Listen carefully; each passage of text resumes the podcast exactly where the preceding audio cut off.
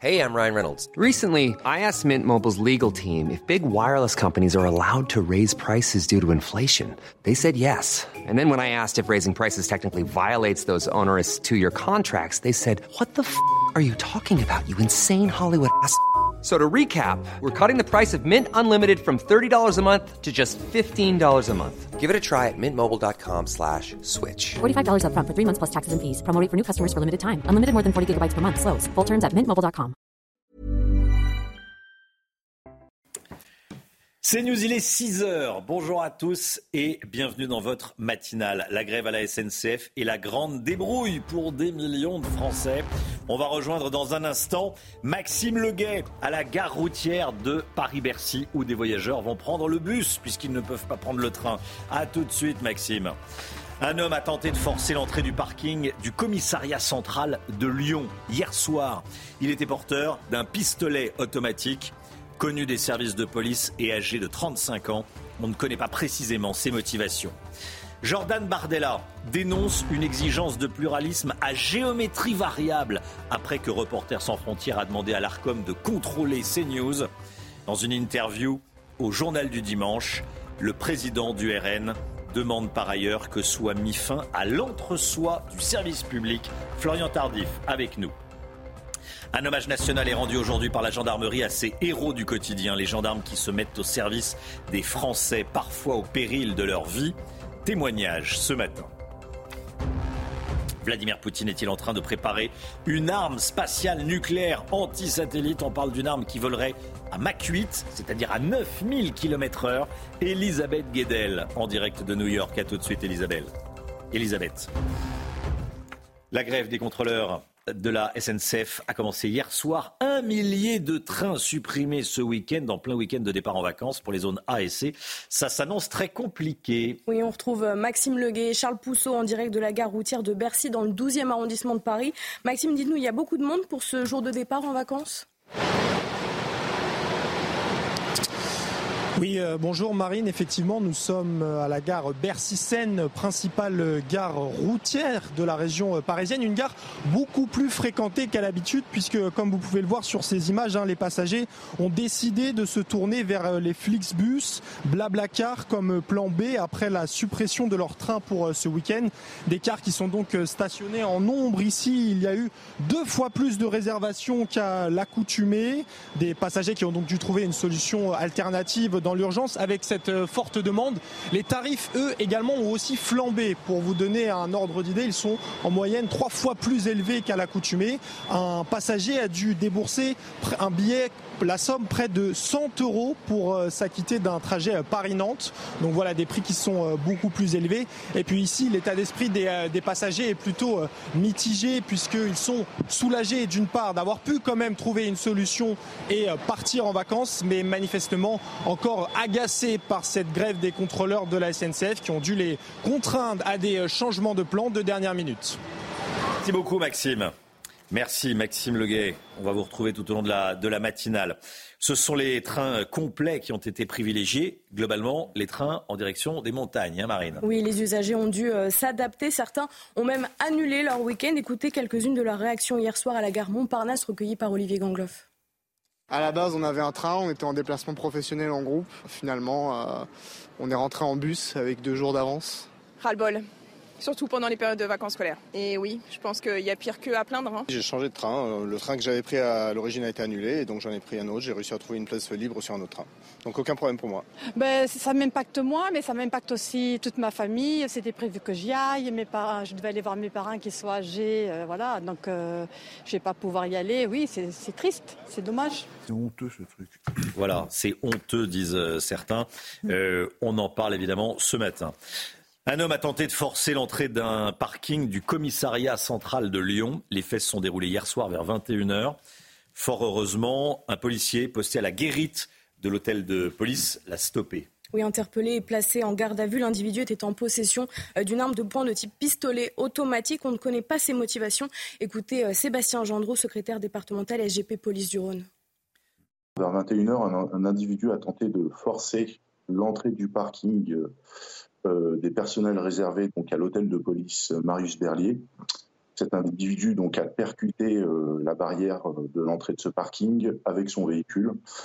Heureusement, donc, notre collègue qui était en, poste à la guérite a procédé à l'interpellation. Cet individu était porteur d'une arme automatique avec une cartouche chambrée. Alors, concernant le profil de cet individu, c'est un individu âgé de 35 ans qui est connu des services de police les gendarmes célèbrent aujourd'hui les héros du quotidien, ceux qui sauvent des vies sans se poser de questions, parfois au péril de leur vie, alors que les agressions contre les gendarmes ont explosé en 10 ans, plus 88% entre 2012 et 2022. Certains d'entre eux vont être décorés aujourd'hui. Oui, c'est le cas de euh, Mariama, réserviste qui préfère rester anonyme par mesure de sécurité.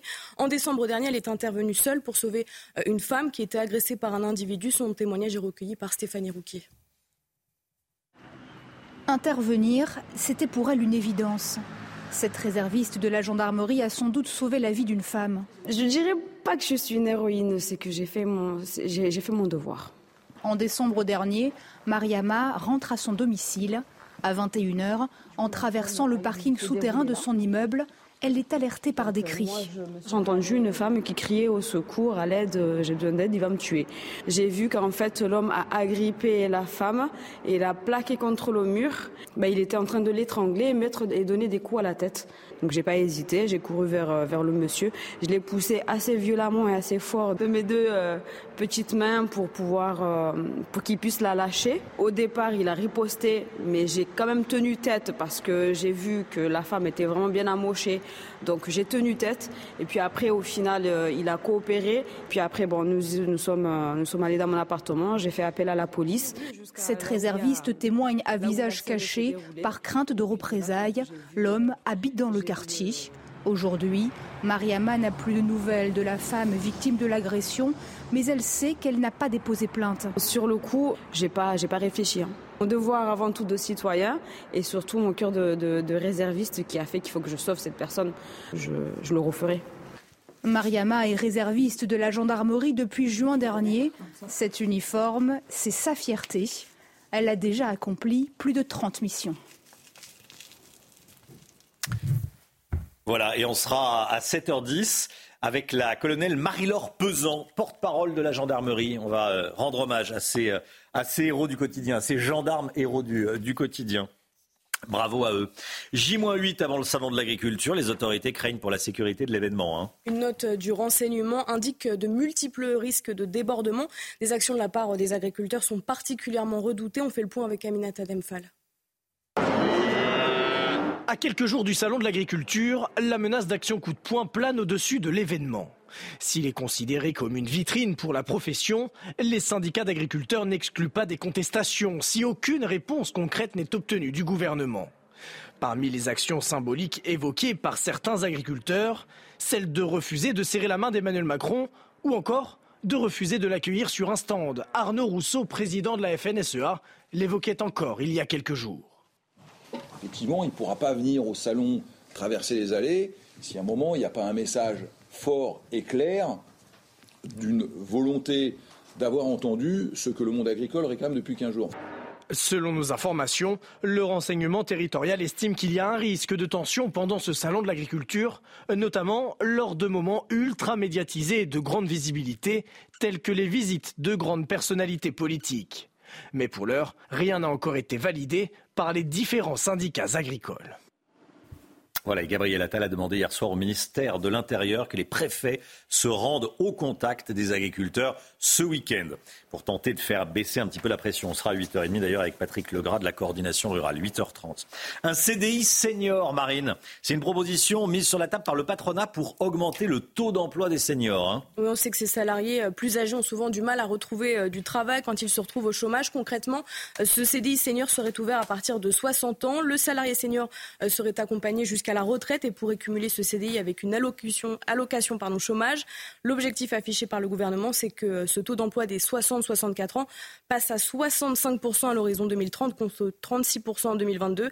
Et cette proposition, elle suscite de franches réticences dans les rangs euh, syndicaux. Voilà, que les 60-64 ans, que deux 60-64 ans sur trois en 2030 soient en emploi, comme on dit, et un travail en clair, hein, pour ne pas parler la, la neuve langue, et un travail. Bon, objectif, euh, réalisable ou pas, Eric de Ritmaten bah, d'ici 2030, ça paraît un peu euh, compliqué. Vous de 30 points le, taux d'emploi des seniors. C'est beaucoup, beaucoup. Les Allemands étaient bien, ils étaient effectivement, ils, emploient beaucoup plus de monde. Mais après, il faut que les entreprises aussi euh, jouent le jeu. Oui. Hein, c'est ça le vrai problème. Euh, c'est pas certain. On sait bien qu'à partir de 60 ans, euh, beaucoup de. Et puis il y a aussi beaucoup de personnes qui sont seniors. Les entreprises et certains salariés. Oui, qui, ont envie de partir. Qui ont envie de partir un petit peu plus tôt. C'est parfois, parfois, attention. Hein. c'est vrai. Mais vous savez, c'est un peu le retour au contrat solidarité euh, qui avait mm. été créé par Mitterrand, hein, où on pouvait partir même dès 55 ans à l'époque. Hein. C'était vraiment très tôt. Les écoles de Béziers avec leurs uniformes. Ils ont été présentés hier, les uniformes de, euh, à Béziers euh, et proposé même aux, élèves qui ont pu aller les, récupérer. Vous êtes pour ou contre les, uniformes? Est-ce qu'il faut l'imposer? Aujourd'hui, il y a des, négociations école par école. On est pour, on est contre, on vote. Bon, j'allais dire, j'allais dire à la française. Euh, est-ce qu'il ne faut pas l'imposer que tout le monde ait cet uniforme dans les, dans les écoles? Vous flashez le QR code et vous euh, répondez. Restez bien avec nous. Dans un instant, on va parler de Jordan Bardella qui s'exprime dans le journal du dimanche, le président du RN qui euh, revient sur la décision du, Conseil d'État, vous savez, qui veut euh, plus contrôler la rédaction de, de CNews. On va en parler avec Florian. Restez bien avec nous. À tout de suite. 6h13, tout d'abord le rappel des titres, le point info, tout ce qu'il faut savoir dans l'actualité ce matin. Marine Sabourin. La grève des contrôleurs de la SNCF a commencé hier soir. Un millier de trains sont supprimés ce week-end. Seulement un TGV Inouï sur deux, un TGV Ouigo sur deux et un Intercité sur deux circulent ce week-end. Volodymyr Zelensky à Berlin et à Paris pour des accords bilatéraux de sécurité. Ces accords sont destinés à garantir à l'Ukraine un soutien militaire et financier de long terme au moment où il peine à repousser l'agression russe. Jordan Bardella s'exprime dans le journal du dimanche. Le président du RN revient sur la décision du Conseil d'État, vous savez, qui veut euh, plus que soit plus contrôler la rédaction de CNews. Contrôle des rédactions, c'est toujours inquiétant, contrôle des rédactions. Euh, Florian Tardif, pour le président du RN, pour Jordan Bardella, il y a une demande de euh, pluralisme à géométrie variable. Une exigence de pluralisme à géométrie variable. Oui, Romain, dans cet entretien accordé à nos confrères du JDD, le président du RN fustige donc cette demande de pluralisme à géométrie variable qui n'est pas acceptable selon lui. Il estime que si euh, ce contrôle renforcé est exercé sur notre chaîne, sur CNews, alors il doit aussi l'être euh, pour l'ensemble des rédactions, pour le service public, dit-il. On ne peut pas imposer un contrôle strict à une chaîne privée et dans le même temps laisser le service public dans un entre-soi euh, permanent qu'aujourd'hui personne ne peut contester. Il est vrai que depuis hier, de nombreuses personnalités politiques dénoncent ce deux poids deux mesures entre les règles qui pourraient s'appliquer à l'encontre de CNews et des autres médias. On nous assure que les règles de l'ARCOM euh, que, l'ARCOM doit encore définir seront les mêmes pour tous. Oui, mais quelles règles s'interroge d'ailleurs Jordan Bardella euh, chez nos confrères du JDD. Comment l'ARCOM va définir leur orientation politique des journalistes? Sur quels critères vont-ils euh, ficher ces journalistes? À ces questions, l'ARCOM a six mois pour répondre. Merci beaucoup Florian. On va partir aux États-Unis. La Russie prévoirait d'envoyer une nouvelle arme dans l'espace. C'est en tout cas ce que craint la Maison-Blanche, Moscou dément, et parle d'une ruse des États-Unis. On retrouve notre correspondante aux États-Unis, Elisabeth Guedel, sur une belle image de la, place rouge euh, que l'on voit derrière moi. Euh, Elisabeth, bonjour. Qu'est-ce qu'on sait de cette arme? Les États-Unis parlent quand même d'une menace à la sécurité nationale?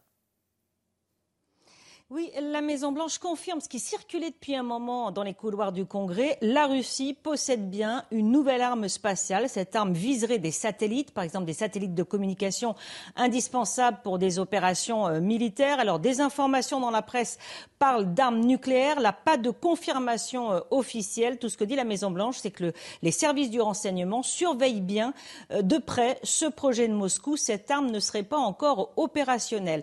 Cette information n'était pas censée être rendu public. Hein. C'est un élu du Congrès euh, républicain euh, qui l'a fuité, le président de la commission du renseignement à la Chambre des représentants. Il se dit inquiet. Il parle même de graves menaces pour la sécurité nationale. Il a demandé à Joe Biden de déclassifier des informations sur cette arme anti-satellite. Moscou, en effet, dément, parle d'une ruse, effectivement, de la présidence Biden pour tenter d'obtenir une enveloppe supplémentaire de plus de 60 milliards de dollars pour l'Ukraine, une enveloppe bloqué euh, depuis euh, plusieurs mois, faute d'accord au Congrès entre démocrates et républicains. En tout cas, le chef de la diplomatie américaine, Anthony Blinken, dit en discuter, discuter de cette menace russe avec les alliés des États-Unis.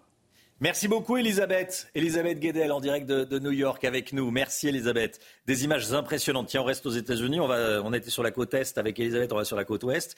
Euh, petite ville côtière de Dana Point en Californie. Regardez, frappée par une tempête, un morceau de falaise s'est effondré dans l'océan. Faut pas avoir le vertige hein, quand on habite la maison euh, et là. Hein. Ouais, trois villas euh, estimées à plusieurs millions de dollars se retrouvent donc, bah, vous le voyez, hein, au bord euh, du vide. Une nouvelle tempête est en plus attendue ce week-end en Californie. Hmm. Alors, je pense que l'estimation à plusieurs millions de dollars, vous pouvez utiliser le passé maintenant, hein. parce que je pense qu'elle ah, valent, elle valent plus grand-chose ces, ces maisons. C'est incroyable. bien assurés. Incroyable. Kylian Mbappé va quitter le PSG cet été. L'attaquant euh, l'a annoncé à la direction du club. C'est décidé, je te quitte. Titre l'équipe. Adios, dit le Parisien. Si rien n'est sûr quant à la future destination euh, du joueur, le Real Madrid semble tout de même être le grand favori. Et ça, c'est euh, voilà les, titres des magazines français. J'aimerais qu'on revoie dans l'ordre les, titres des, journaux euh, espagnols maintenant. Adios Paris et c'est bas, c'est bien euh, ça veut dire il s'en va et il arrive. oui, alors que faut-il retenir du meilleur buteur de l'histoire du club? On voit ça avec Maxime Leguet. Dans la galaxie du Paris Saint-Germain, il est une étoile qui a toujours un peu plus brillé que les autres. Kylian Mbappé Arrivé en 2017 dans le club de la capitale à seulement 18 ans, l'enfant de Bondy a rapidement affolé les compteurs.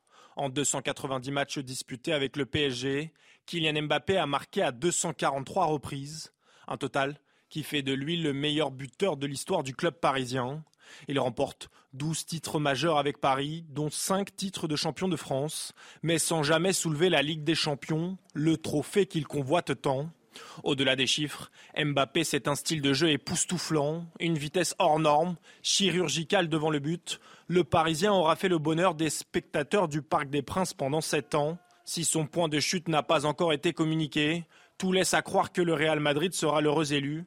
Mbappé ne l'a jamais caché. Jouer au Real a toujours été son rêve. Le prodige français laissera à Paris un vide immense, mais aura marqué à jamais l'histoire de la Ligue 1. Voilà, et à propos de champion, tiens, euh, Kylian Mbappé, on parlera de Kylian Mbappé avec Jacques Vendroux, qui est l'un des journalistes, si ce n'est le journaliste sportif le mieux informé de France. Il sera avec nous à 7h30. Et puis, euh, à propos de champion, des, champions français et franco, italo, américano.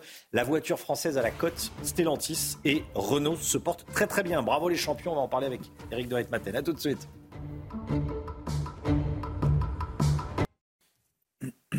Les champions de l'automobile. On en parle tout de suite avec Eric de Reitmaten. Votre programme avec Domexpo. 4 villages en Ile-de-France, 50 maisons à visiter pour découvrir la vôtre. Plus d'infos sur domexpo.fr. Retrouvez votre programme avec Gum, numéro 1 du brossage entre les dents. L'incroyable record de bénéfices du groupe euh, automobile Stellantis, qui comprend Peugeot, Citroën, Fiat et quelques marques américaines comme Jeep et Chrysler. Mm, mm. Record de marge bénéficiaire, donc de bénéfices. Eric de Ritmaten, Déjà, est-ce que les salariés vont en bénéficier? Alors oui, Stellantis, là c'est clair, ils vont toucher entre 4 100 et 6 000 euros chacun sous forme de primes, de participation, d'intéressement, parce que les bénéfices de Stellantis sont énormes. Hein. On parle de 18 milliards 600 millions d'euros. Incroyable quand on sait qu'il y a quelques années, euh, des marques comme Peugeot, Citroën, euh, qui sont aujourd'hui dans le groupe Stellantis, étaient vraiment mal en point, on s'en souvient. Euh, là, la direction du groupe va consacrer 10% de ses bénéfices à ses salariés, c'est-à-dire que c'est une enveloppe qui contient 1 hmm. milliard 900 millions. On ouvre l'enveloppe et on la redistribue pour les salariés. Patron incroyable, Carlos Tavares. Euh, qu'est-ce qui s'est passé? Comment on est arrivé à ces bons chiffres? Bah D'abord, il y a eu la fusion de plein de marques. Hein. vous en parliez. depuis 2021, les dirigeants donc ont aggloméré Fiat, Jeep, Chrysler aux marques françaises, dont DS, Citroën, Peugeot. Et puis alors, qu'est-ce qui s'est passé? C'est une chose assez extraordinaire. Ils ont augmenté le prix des voitures. Pendant des années, il fallait au contraire les baisser. Là, ils ont augmenté de 4% l'an dernier le prix des voitures. Ils en ont vendu beaucoup plus et surtout des hauts de gamme. Alors qu'autrefois, les marques françaises comme Peugeot Citroën essayaient plutôt d'être bon marché par rapport aux Allemands. Et puis surtout les marges. Ça, c'est extraordinaire. Ils ont margé, comme on dit, des marges à faire rêver. Imaginez que dans les années 90, un constructeur comme Peugeot faisait à peine 2% de marge. 2% de marge. En 2020, ils sont montés à 7% et aujourd'hui ils sont à 12,8% de marge. Mmh. C'est ce que fait finalement et ce que faisait depuis longtemps Mercedes et BMW que l'on admirait, nous, en France. Renault euh, a- connaît le succès, hein, cartonne également.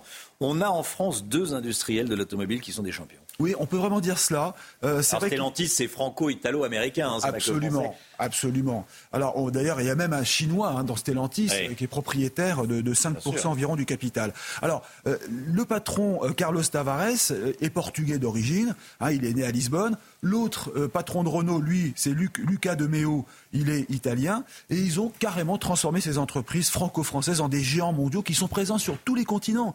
Et surtout, ils s'apprêtent à affronter la vague chinoise parce qu'on parle de ces voitures électriques chinoises qui seront au même prix que les voitures essence aujourd'hui. Et c'est ça la force des Chinois. C'est même d'ailleurs un très gros problème pour la France. Il y a même des alliances, une alliance qui a été nouée entre Stellantis et un groupe chinois parce que Carlos Tavares veut anticiper cette vague qui va déferler. Renault, vous en parlez, bah, fait aussi des bénéfices historiques. Il prépare la riposte avec l'arrivée de modèles électriques comme la R5 qui va revenir sous forme électrique. La 4L, vous vous rendez compte, va aussi réexister sous forme électrique mais avec un design très moderne, hein, je vous le dis tout de suite. Mais, et les investisseurs saluent ces entreprises qui deviennent des champions. Hier en bourse, Renault a gagné 6,5% et Stellantis plus 5,7%.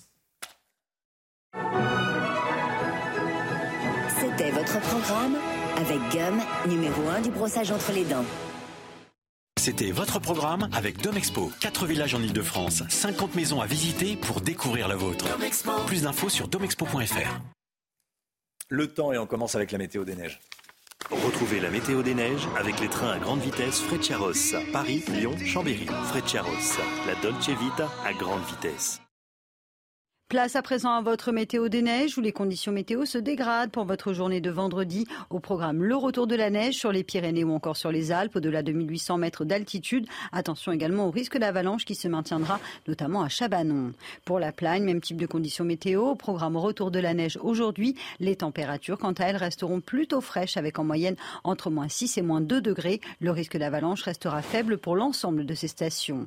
À Vars, on retrouvera également quelques flocons de neige aujourd'hui avec en prime un temps très brumeux et très nuageux. À noter que le risque d'avalanche sera faible également en cette journée de vendredi. C'était la météo des neiges avec les trains à grande vitesse Frecciaros. Paris, Lyon, Chambéry. Frecciaros, la Dolce Vita à grande vitesse. La météo, Alexandra Blanc. La météo avec Groupe Verlaine. Installateur de panneaux photovoltaïques garantie à vie avec contrat de maintenance. Groupe Verlaine, le climat de confiance. Alexandra, la météo avec une journée euh, marquée par le retour de la pluie. Eh oui, en effet, des conditions météo qui se dégradent en cette journée de vendredi avec le passage d'une perturbation et des pluies localement un peu plus soutenues actuellement entre les Pyrénées et le Massif central. On retrouvera également de la neige au-delà de 1600-1800 mètres d'altitude. Et puis le temps restera également pluvieux sur le sud-est ou encore sur les régions du nord. Dans l'après-midi, la perturbation se décale et donc à l'arrière, on va retrouver de belles éclaircies, notamment entre la Gironde, les Landes, la Bretagne, le bassin parisien ou encore le nord du pays avec le retour du vent. Partout ailleurs, un temps assez variable, assez instable, de la neige attendue sur les Alpes ou encore sur les Pyrénées, puis des pluies localement un peu plus soutenues au pied des Cévennes. On retrouve des températures qui sont toujours très douces pour la saison. Pas de gelée une nouvelle fois aujourd'hui, 12 à Paris, 12 degrés également pour le Loiret, localement jusqu'à 13 degrés pour le Pays Basque ou encore 4 degrés à Grenoble. Et dans l'après-midi, les températures baissent un peu mais restent très douces avec localement jusqu'à 15 degrés à Biarritz. On perd en moyenne 8 degrés par rapport à hier, mais ça reste très doux. Vous aurez 15 degrés pour Nancy, 14 degrés à Strasbourg et localement jusqu'à 16 degrés à Marseille. Votre week-end, eh bien, un week-end assez maussade sur les régions du Nord. Alors samedi, ce sera la plus belle journée du week-end avec le retour du Mistral en Méditerranée. Puis dimanche, nouvelle perturbation active qui va balayer le pays d'ouest en est avec des températures qui resteront douces pour la saison au moins jusqu'à jeudi prochain, puisqu'a priori, on pourrait de nouveau retrouver des températures un peu plus hivernales à partir de vendredi prochain, dans une semaine tout pile. Chaud l'été, froid l'hiver, c'était la météo avec Groupe Verlaine. Isolation thermique par l'extérieur avec aide de l'État. Groupeverlaine.com C'est News, il est 6h30 à la une ce matin. La délinquance qui explose à Annecy. La ville est un des points de fixation des migrants en provenance d'Italie. La vie quotidienne est rendue compliquée dans certains quartiers. On est allé sur place. Un TGV sur deux annulé ce week-end en raison de la grève. Que faire si vous êtes confronté à cette situation, si votre train ne circule pas? On vous explique tout. À Poitiers, à Montauban, devant le château de Chambord, les agriculteurs maintiennent la pression sur le gouvernement. De nouvelles actions sont prévues et les agriculteurs pourraient se mobiliser au moment du Salon de l'agriculture. Plus de détails dans ce journal. On va tous être orphelins de Kylian Mbappé. On apprend qu'il quitte le PSG et probablement la France. Il ne jouera pas en France euh, l'été à partir de la saison prochaine. Mbappé, ce n'est pas un joueur de football, c'est une star, une star internationale. Explosion de la délinquance à Annecy, donc délinquance de passage, augmentation du nombre de personnes en situation irrégulière, cambriolage.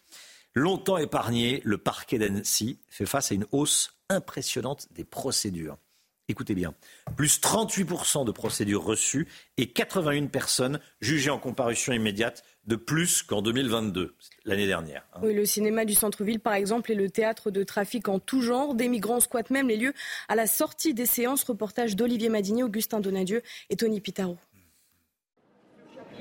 Au cœur du vieil Annecy, une petite place tranquille avec des bars, des boutiques, un cinéma. Daniel Falquet exploite le cinéma depuis 45 ans.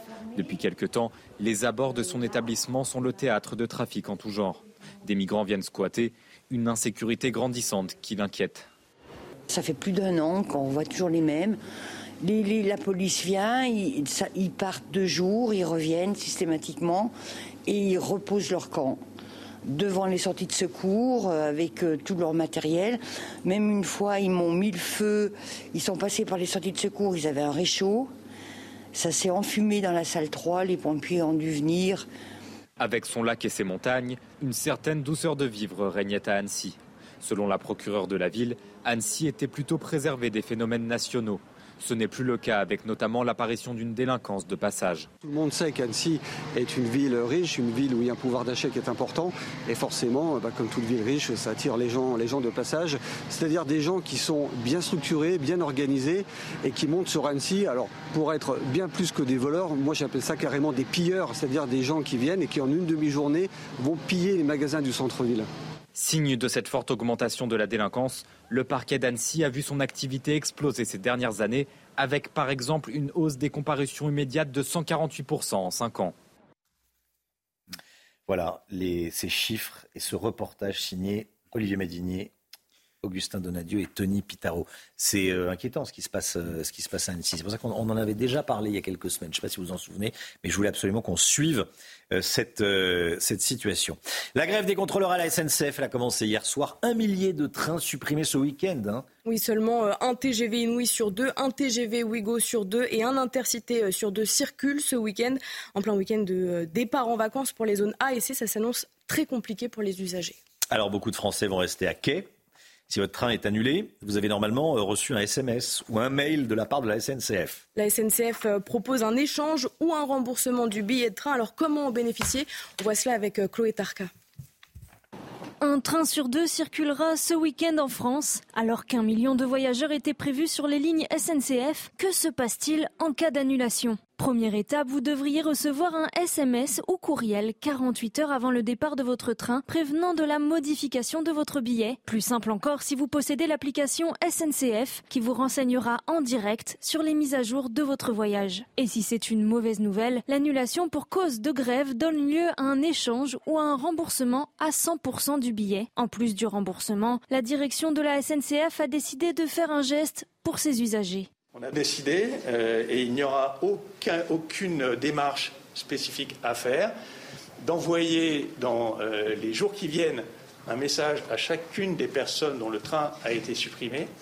Et ces personnes auront alors un mois pour réserver un train sur le trajet qu'ils souhaitent, le voyage qu'ils souhaitent, et ils ne le paieront qu'à moitié prix. Des remboursements, certes, mais revus à la baisse. En décembre 2022, les voyageurs dont le train avait été supprimé au moment de Noël avaient reçu un dédommagement de 200%. Il y aura un petit peu de monde sur la route aujourd'hui. Bison Futé voit orange dans le sens des départs en, Ile-de-France et dans la région Grand Est. Hein. Oui, c'est la journée de demain qui sera particulièrement difficile pour les automobilistes en direction des stations de ski. Le drapeau rouge est hissé pour la région Auvergne-Rhône-Alpes dans le sens des départs et jaune dans le sens des retours. Il sera également jaune en Ile-de-France. Voilà, demain il y a du rouge. Hein en fait, l'information, c'est que demain, surtout, il y a du rouge en, en, région Rhône-Alpes. Je ne sais pas si on peut le voir. Non. Bon, mais croyez-nous sur parole. Voilà. Direction Béziers, où les élèves ont pu essayer leur futur uniforme dans le cadre de l'expérimentation voulue par Gabriel Attal. Ça concerne plus de 700 collégiens et lycéens. Hein. La tenue a été euh, personnalisée au niveau local. Ce sera une veste, un pull, deux polos et un pantalon par élève. L'expérimentation débute dès le retour des vacances d'hiver, le 26 février. Reportage de Jean-Luc Thomas et Nathan Témine avec le récit d'Aminata Demphal. On essaie celui-là, sinon on peut essayer la taille en dessous. Dans la ville de Béziers, c'est l'heure des essayages. Ici, la rentrée se fera en uniforme dans quatre écoles de la ville et les enfants semblent tous conquis. Ah, c'est confortable et c'est un peu à ma taille. Enfin, j'aime bien. Euh, j'aime bien les couleurs, c'est beau. Il est classe. Il est trop beau. J'étais stylée comme je me suis regardée au miroir. Même enthousiasme du côté des parents. C'est génial, c'est, ben, ils n'ont plus de différence sociale, ils seront tous à la même enseigne. C'est... Et puis c'est classe. Moi je trouve que c'est bien. Ils ont soit une robe pour les filles avec un pantalon pour les garçons, c'est bien. Moi je trouve ça c'est propre. Au total, L'uniforme complet composé d'un blazer, d'un pull, de deux polos avec un pantalon, plus un bermuda ou une jupe pour les filles, coûte 200 euros, une somme répartis à égalité entre la ville et l'État. C'est 200 euros de moins pour les familles. Je suis content, là. J'ai hâte de les voir le 26 alignés dans la cour des, écoles, tous habillés de la même façon avec leurs petits blazers. À l'heure actuelle, environ 90 établissements ont fait part de leur intérêt pour l'expérimentation. 8, 9, yes. Voilà, et puis le gouvernement avait fixé au 15 février, donc hier, la date de clôture des candidatures à l'expérimentation de l'uniforme à l'école. Ce sera finalement au mois de juin. On demande, leur avis aux enfants, enfin aux élèves, aux parents, à la communauté éducative, comme on dit. La question que je vous pose ce matin, l'uniforme à l'école, est-ce qu'il ne faudrait pas l'imposer que tout le monde, euh, partout en France, euh, porte soit le même uniforme, soit un uniforme euh, avec, euh, à l'image de sa ville ou de sa, région ou de son département, mais que l'uniforme soit porté par tous les élèves. Je vous pose la question, vous flashez le QR code, on entendra vos réponses à, à 7h30. Éric de Matin, vous avez une idée? Moi, je trouve que c'est une très bonne idée, franchement. De, euh, bah, il suffit de l'imposer. C'est de l'imposer. C'est très très bien. Au moins, c'est l'égalité. Et puis c'est simple. Hein. Ça peut être le t-shirt, on le voit, ou un pull le bleu marine en, hiver, euh, un, pantalon d'une couleur unique. Point, c'est tout. Et puis en plus aujourd'hui, avec euh, les vêtements qui coûtent quand même de moins en moins mm. cher. Bon. Je me demande s'il faut demander aux gamins de 10 ans, 12 ans leur avis. Mm, mm, Est-ce qu'il ne faut pas juste l'imposer Je pense que ça rend service à tout le monde. aux familles, enfin aux parents, comme ça on sait comment l'enfant s'habille le lendemain.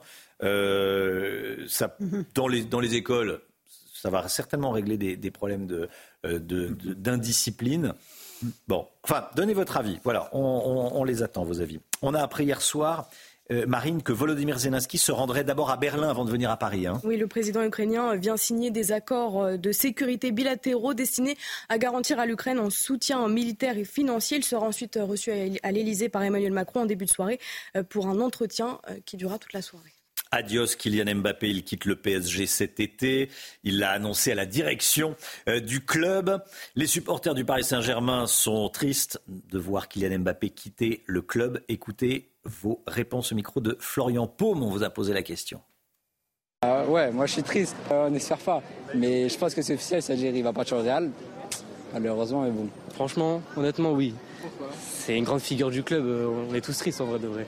Mais si c'est son choix, on le respecte. Parce que c'est le meilleur buteur du PSG. Tout le monde l'aime. C'est comme ça, c'est Mbappé. Bah bien sûr, en tant que fan du PSG, c'est toujours triste, mais euh, moi je pense que c'est la fin, c'est comme ça.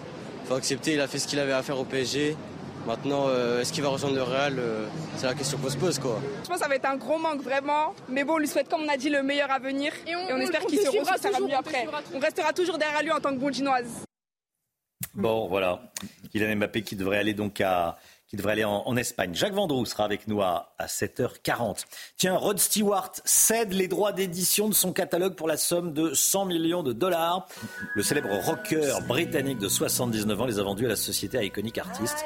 C'est surtout l'occasion d'écouter du Rod Stewart, hein, Marine. Oui, Sailing sorti en 1975, on écoute.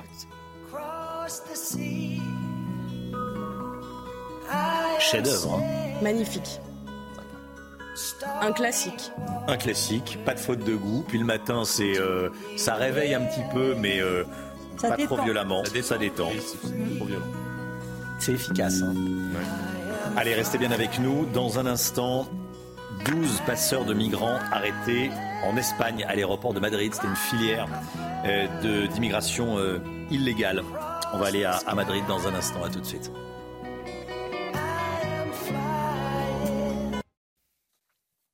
6h43. Merci d'être avec nous sur CNews. 12 passeurs de migrants arrêtés en Espagne. Tous faisaient partie d'un réseau international démantelé par la police espagnole. Je voulais absolument qu'on en parle ce matin. Ces passeurs introduisaient ces migrants en les faisant passer pour des, pour des mineurs afin qu'ils demandent l'asile en Europe. Oui, résultat, environ 200 clandestins sont entrés en Europe, notamment en France, en Allemagne et en Belgique. On fait le point avec Clara Nagar, correspondante à Madrid. 12 passeurs de migrants ont été arrêtés en Espagne après avoir fait entrer euh, clandestinement près de 200 Sénégalais en Europe. Les enquêteurs espagnols déclarent avoir démantelé un vaste réseau euh, international. Concrètement, les migrants partaient de Casablanca au Maroc et atterrissaient à Madrid pour rejoindre des pays comme la France, l'Allemagne ou encore la Belgique. Les passeurs leur fournissaient un manuel avec toutes les étapes à suivre.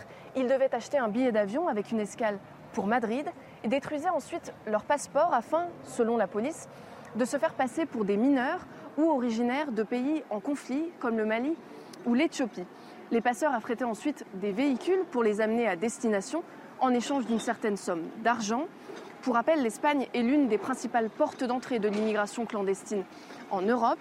Ces derniers mois, l'aéroport de Madrid fait face à un afflux inédit de demandeurs d'asile.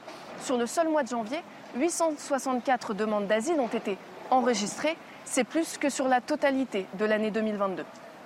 Voilà, Clara Lenagar, correspondante à, correspondante à, Madrid. J-8 avant le salon de l'agriculture, on en parle beaucoup. Les autorités craignent pour la sécurité de l'événement, Marine. Hein. Une note du renseignement que nous nous sommes procurés indique de multiples risques de débordement. Des actions de la part d'agriculteurs sont particulièrement redoutées. On fait le point avec Aminata Demphal et Augustin Donadieu. À quelques jours du salon de l'agriculture, la menace d'action coup de poing plane au-dessus de l'événement. S'il est considéré comme une vitrine pour la profession, les syndicats d'agriculteurs n'excluent pas des contestations si aucune réponse concrète n'est obtenue du gouvernement. Parmi les actions symboliques évoquées par certains agriculteurs, celle de refuser de serrer la main d'Emmanuel Macron ou encore de refuser de l'accueillir sur un stand. Arnaud Rousseau, président de la FNSEA, l'évoquait encore il y a quelques jours. Effectivement, il ne pourra pas venir au salon traverser les allées si à un moment il n'y a pas un message fort et clair d'une volonté d'avoir entendu ce que le monde agricole réclame depuis 15 jours. Selon nos informations, le renseignement territorial estime qu'il y a un risque de tension pendant ce salon de l'agriculture, notamment lors de moments ultra médiatisés et de grande visibilité, tels que les visites de grandes personnalités politiques. Mais pour l'heure, rien n'a encore été validé par les différents syndicats agricoles. Voilà, Gabriel Attal euh, surveille la situation comme le lait sur le feu, comme on dit. Il a demandé hier soir au ministère de l'Intérieur que les préfets se rendent au contact des agriculteurs euh, ce week-end. Florian Tardif, euh, le gouvernement fait très très attention à ce qui se passe actuellement avec les agriculteurs. Ils veulent que le, que le salon de l'agriculture se passe bien. Oui, il y a des réunions quasi quotidiennement entre euh, les différents ministères euh, premiers concernés par cette, euh, cette crise agricole avec le cabinet du, Premier ministre pour notamment voir si les mesures qui ont été annoncées il y a une dizaine de jours arrivent à être mises en place assez rapidement sur, sur le terrain, car c'est une demande tout de même des, agriculteurs qui alimentent justement cette, cette colère. on verra ce qui se passera dans, dans une semaine, mais de mes informations, effectivement, ça peut être assez tendu. Regardez une belle image. Tiens, on va à Versailles, le château de Versailles qui a retrouvé la statue d'Apollon. Voilà, sur le célèbre bassin d'Apollon, la statue fontaine en hommage au dieu soleil cher à, Louis XIV. Elle a retrouvé hier tout son éclat après une restauration entamée en décembre 2022. La dernière restauration de l'œuvre qui date du XVIIe, forcément, datait d'une centaine d'années. Donc tous les 100 ans, tous les 100 ans, on remet un petit coup de, un petit coup de flèche à la. C'est le bassin central. C'est le bassin central. Voilà, c'est devant le château. Il y a le en bas du tapis vert, c'est juste avant le Grand Canal. Voilà, il y a le Grand en fait, Canal. J'ai lu le pourquoi, pourquoi ils l'ont fait, c'est parce qu'il y avait de la corrosion. C'est beaucoup plus qu'un coup de peinture et d'or. Hein, Oui, c'est je- couvert de, de, de, de- de pellicules d'or. Et c'était surtout les, les soudures qui étaient complètement Hmm. corrodées. Il y a eu un travail considérable et fait grâce à des mécènes que je ne citerai pas. Oui, oui, oui. Oui. Grâce à de l'argent privé. Bah oui, oui, il y a des gens qui, qui donnent et comme ça, on paye moins d'impôts. Et euh, merci beaucoup, euh, Eric. C'est vrai que c'est- c'est c'est magnifique. Hein, c'est superbe. Il faut y aller, il y a La tuyauterie est exceptionnelle. Ce qui a été fait à l'époque euh, pour, pour justement euh, permettre ces, ces Mhm. grandes fontaines, la mise en place de, de ces grandes Ah bah, c'est la fontaines, grandeur de la France, oui. exceptionnel. C'est exceptionnel. Faut aller voir les grandes eaux de Versailles au printemps, c'est superbe. 6h48, merci beaucoup d'être euh, d'être avec nous. Merci euh, de nous faire confiance, d'être de plus en plus nombreux à vous réveiller avec le, la matinale de, de CNews. Dans un instant, la politique au Royaume-Uni. Eh bien, le gouvernement va payer des influenceurs pour lutter contre l'immigration illégale. C'est Florian Tardif qui a trouvé cette information, qui va nous en parler dans un instant. À tout de suite.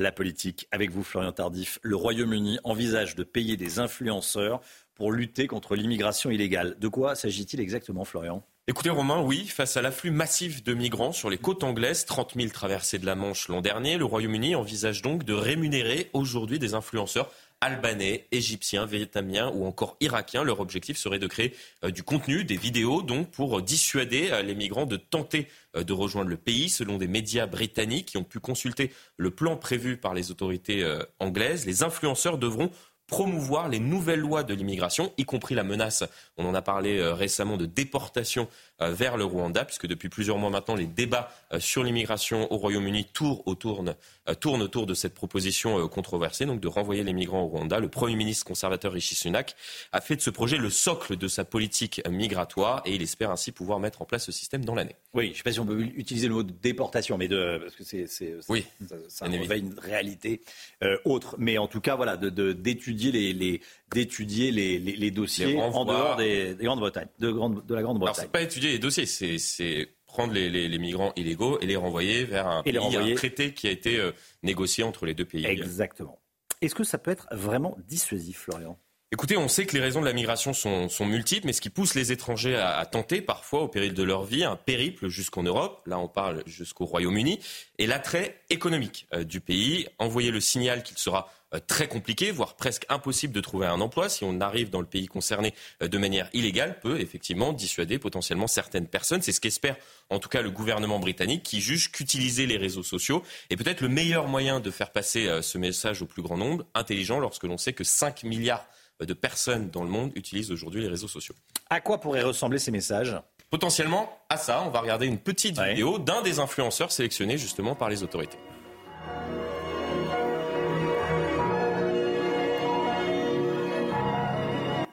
Alors là, vous pouvez voir qu'il s'agit euh, d'une vidéo d'un influenceur albanais, donc qui affiche près de 5 millions euh, de likes tout de même sur son compte euh, Twitter. Il promeut euh, notamment je euh, les, territoires. Euh, pro- il- non mais là, il est dans une promotion de, de l'Albanie. Lorsque l'on regarde Ah oui, ça n'a plusieurs rien à voir avec vidéos, l'immigration, là, ouais. non, mais c'est aussi euh, dire que euh, dans le pays euh, d'origine, là par exemple l'Albanie, euh, c'est magnifique, c'est très bien, etc. C'est pas forcément euh, faire une, une promotion, euh, euh, disons-le presque ostentatoire, de regarder ce qui se passe au Royaume-Uni. Si vous tentez de, de rentrer de manière illégale, ça peut être de manière détournée. Là, on voit effectivement une, une vidéo de promotion de, de l'Albanie. Alors, il fait partie de ces influenceurs sélectionnés, toujours selon les médias britanniques. En fait, le, le gouvernement espère, grâce à cette technique, contrer les passeurs sur leur propre terrain, puisque les passeurs utilisent énormément les réseaux sociaux pour eux promouvoir le fait qu'ils euh, qu'ils peuvent fournir une aide comme cela pour euh, traverser la Méditerranée ou, euh, ou la Manche. Il est essentiel que nous utilisions les mêmes plateformes, a détaillé un porte-parole du bureau de l'intérieur à un média britannique, utiliser les mêmes plateformes pour montrer que le pays n'est pas un pays attractif, que le Royaume-Uni n'est pas un pays attractif, puisque c'est ce qui motive Casser l'image de. C'est casser l'image et- Grande-Bretagne. et, et potentiellement promouvoir l'inverse d'un office du tourisme. C'est exactement ça. C'est un, un office du Ah, bon, tourisme très, très bien. inversé. Regardez, votre pays est, est- est exceptionnel, alors qu'au Royaume-Uni, c'est pas, c'est pas forcément ce que, ce que vous estimez. Ouais, pas, pas le paradis. Ouais, voilà, c'est l'office du tourisme inversé. C'est rester chez vous. C'est intelligent, hein C'est intelligent, c'est important. Ils avaient déjà fait euh, une, une, campagne un peu, un peu similaire euh, il, y a, il y a plusieurs mois, euh, notamment vis-à-vis des, des, personnes en, en, France ou en Belgique. Et d'ailleurs, il y avait des, des, des, des, personnes, par exemple, de, des habitants de Calais qui, qui avaient trouvé sur les réseaux sociaux des, des, campagnes comme cela pour, pour les dissuader. Mmh. Alors, ils n'étaient pas concernés, mais pour les dissuader de, de tenter de, de franchir la Manche. Marie-Hélène Toraval, maire d'hiver droite de Romans-sur-Isère, sera avec nous. Elle est l'élu local de l'année. Euh, vous savez, la maire de Romans-sur-Isère, qui a beaucoup parlé de ce qui s'est passé à Crépole, bien sûr, avec l'assassinat de ce pauvre Thomas, le meurtre de ce pauvre euh, Thomas. Elle a été nommée élue locale de l'année, Marie-Hélène Toraval, et elle a choisi CNews et Europe 1 pour euh, parler ce matin. Elle sera avec nous à 8h10, invitée de la grande interview. Dans un instant, un nouveau journal, bien sûr, tout de suite le temps. Alexandra Blanc. La météo avec Groupe Verlaine. Installateur de panneaux photovoltaïques garantie à vie avec contrat de maintenance. Groupe Verlaine, le climat de confiance. La météo Alexandra avec plus de 26 degrés relevés hier dans le sud.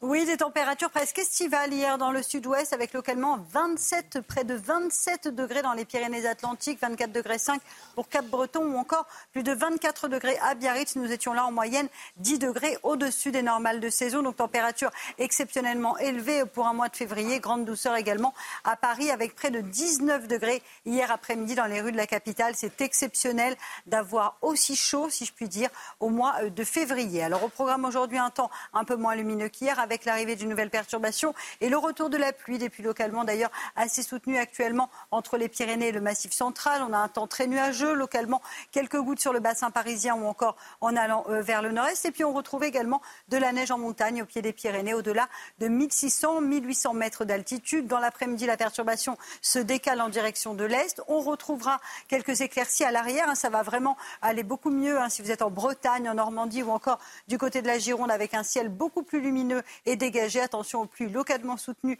au pied des Pyrénées. Puis on aura également de la neige sur les Alpes, notamment à Tignes ou encore à Courchevel. Les températures, elles restent très douces pour la saison. Localement 12 degrés à Paris ce matin, 13 degrés euh, pour le Pays Basque, 10 degrés entre Limoges et Clermont-Ferrand, 4 degrés à Grenoble, c'est la minimale. Et dans l'après-midi, eh bien, les températures resteront très douces pour la saison. Elles baissent un peu par rapport à hier dans le sud-ouest, mais ça reste doux pour la saison. 15 degrés pour le Pays Basque, 14 degrés à Bordeaux ou encore à La Rochelle, vous aurez 12 degrés à Dijon, localement 14-15 degrés entre Strasbourg et Nancy, et localement jusqu'à 19 degrés sous le soleil d'Ajaccio. Suite du programme, week-end en demi-teinte, ça sera mieux samedi avec du soleil quasiment partout, retour du Mistral en Méditerranée avant une dégradation dimanche, le tout dans cette douceur qui va se maintenir au moins jusqu'à jeudi prochain. Chaud l'été, froid l'hiver, c'était la météo avec Groupe Verlaine. Isolation thermique par l'extérieur avec aide de l'État. Groupeverlaine.com il est bientôt 7 heures. Merci d'être avec nous à la une ce matin. La grève à la SNCF et la grande débrouille pour des millions de Français. On va rejoindre Maxime Leguet à la gare routière de Bercy où des voyageurs vont prendre le bus. A tout de suite, Maxime. Un homme a tenté de forcer l'entrée du parking du commissariat central de Lyon. Il était porteur d'un pistolet automatique connu des services de police et âgé de 35 ans ne connaît pas précisément ses motivations. Jordan Bardella dénonce une exigence de pluralisme à géométrie variable après que Reporters sans frontières a demandé à l'ARCOM de contrôler la rédaction de CNews. Dans une interview au journal du dimanche, le président du RN demande par ailleurs que soit mis fin à l'entre-soi du service, du service public. Florian Tardif avec nous. À tout de suite, Florian. Un hommage national est rendu aujourd'hui par la gendarmerie à ces héros du quotidien, les gendarmes qui se mettent au service des Français parfois au péril de leur vie, parfois en dehors de leur service. On va en parler avec vous. Colonel Marie-Laure Pesant, porte-parole de la gendarmerie, avec nous en plateau. Je voulais absolument rendre hommage à ces gendarmes courageux. Merci d'être là et à tout de suite. La grève des contrôleurs à la SNCF a commencé hier soir. Un millier de trains supprimés ce week-end, en plein week-end de départ en vacances pour les zones A et C. Ça s'annonce très compliqué. On va partir sur le terrain, Marine. Oui, on retrouve euh, Maxime Leguet et Charles Pousseau en direct de la gare routière de Bercy dans le 12e arrondissement de Paris. Maxime, dites-nous, y a-t-il beaucoup de monde pour ce jour de départ en vacances? Oui, Marine, une gare routière de Bercy-Seine qui est plus fréquentée que d'habitude, puisque comme vous pouvez le voir, des dizaines et des dizaines de Flixbus, ces cars autoroutiers, sont stationnés ici et n'attendent plus que des passagers pour le départ. Regardez, vous pouvez le voir, des, des passagers qui sont en train de se faire contrôler leur ticket de transport par les, par les personnels du Flixbus. Regardez, les, les bagages sont en soute. On est en train de fermer la soute en ce moment même. Voilà, départ imminent ici, euh, probablement vers euh, Bruxelles. Des euh, passagers qui ont dû se tourner vers ces moyens alternatifs pour plusieurs raisons.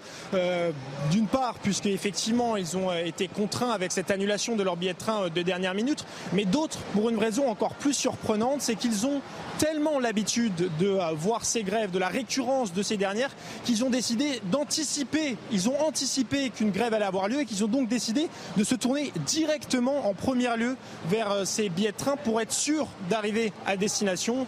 Un état d'esprit euh, ici euh, général plutôt mitigé, des passagers qui nous disaient certes on va perdre en temps, on va allonger notre temps de trajet, on va perdre en confort, mais on est tout de même soulagé, soulagé de pouvoir partir en vacances. Effectivement, en car, mais au moins ils arriveront, pas en train, ils arriveront peut-être en euh, plus de temps. Ça va être un petit peu plus long, mais bon, ils arriveront. Merci beaucoup, Maxime Leguet. Et bon courage voilà, à tous ceux qui vont prendre le, le car et qui se, qui se débrouillent. Faites attention à vous, il y a un car qui recule. Euh, sur la route, Bison Futé voit orange dans le sens des départs en Ile-de-France et dans la région Grand Est. Aujourd'hui, Hein, ça sera du, rouge demain, Marine. Hein. Oui, la journée de demain euh, sera particulièrement difficile pour les automobilistes en direction euh, des stations de ski. Le drapeau rouge est hissé pour la région euh, Auvergne-Rhône-Alpes dans le sens des départs et jaune dans le sens du retour. Il sera également jaune en Ile-de-France. Un homme a tenté de forcer l'entrée d'un parking du commissariat central de Lyon. Les faits se sont déroulés hier soir vers 21h. Fort heureusement, un policier posté à la guérite de l'hôtel de police l'a stoppé. Hein. Interpellé euh, et placé en garde à vue, l'individu était en possession d'un pistolet automatique. On ne connaît pas euh, ses motivations. Écoutez Sébastien Gendreau, secrétaire départemental SGP Police du Rhône. Vers 21h, un, individu a tenté de forcer l'entrée du parking euh, des personnels réservés donc, à l'hôtel de police Marius Berlier. Cet individu a percuté la barrière de l'entrée de ce parking avec son véhicule.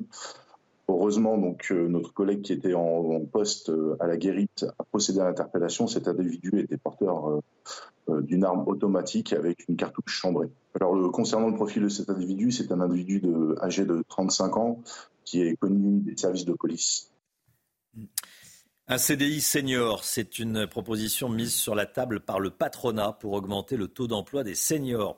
On sait que les seniors, les salariés les plus âgés, ont souvent du mal à retrouver du travail quand il se retrouve au chômage. Oui, concrètement, euh, ce CDI euh, senior serait ouvert à partir de 60 ans. Le salarié senior serait accompagné jusqu'à la retraite et pourrait cumuler ce CDI avec euh, une allocation chômage. L'objectif affiché par le gouvernement, c'est que le taux d'emploi des 60-64 ans passe à 65% à horizon 2030 contre 36% en 2022.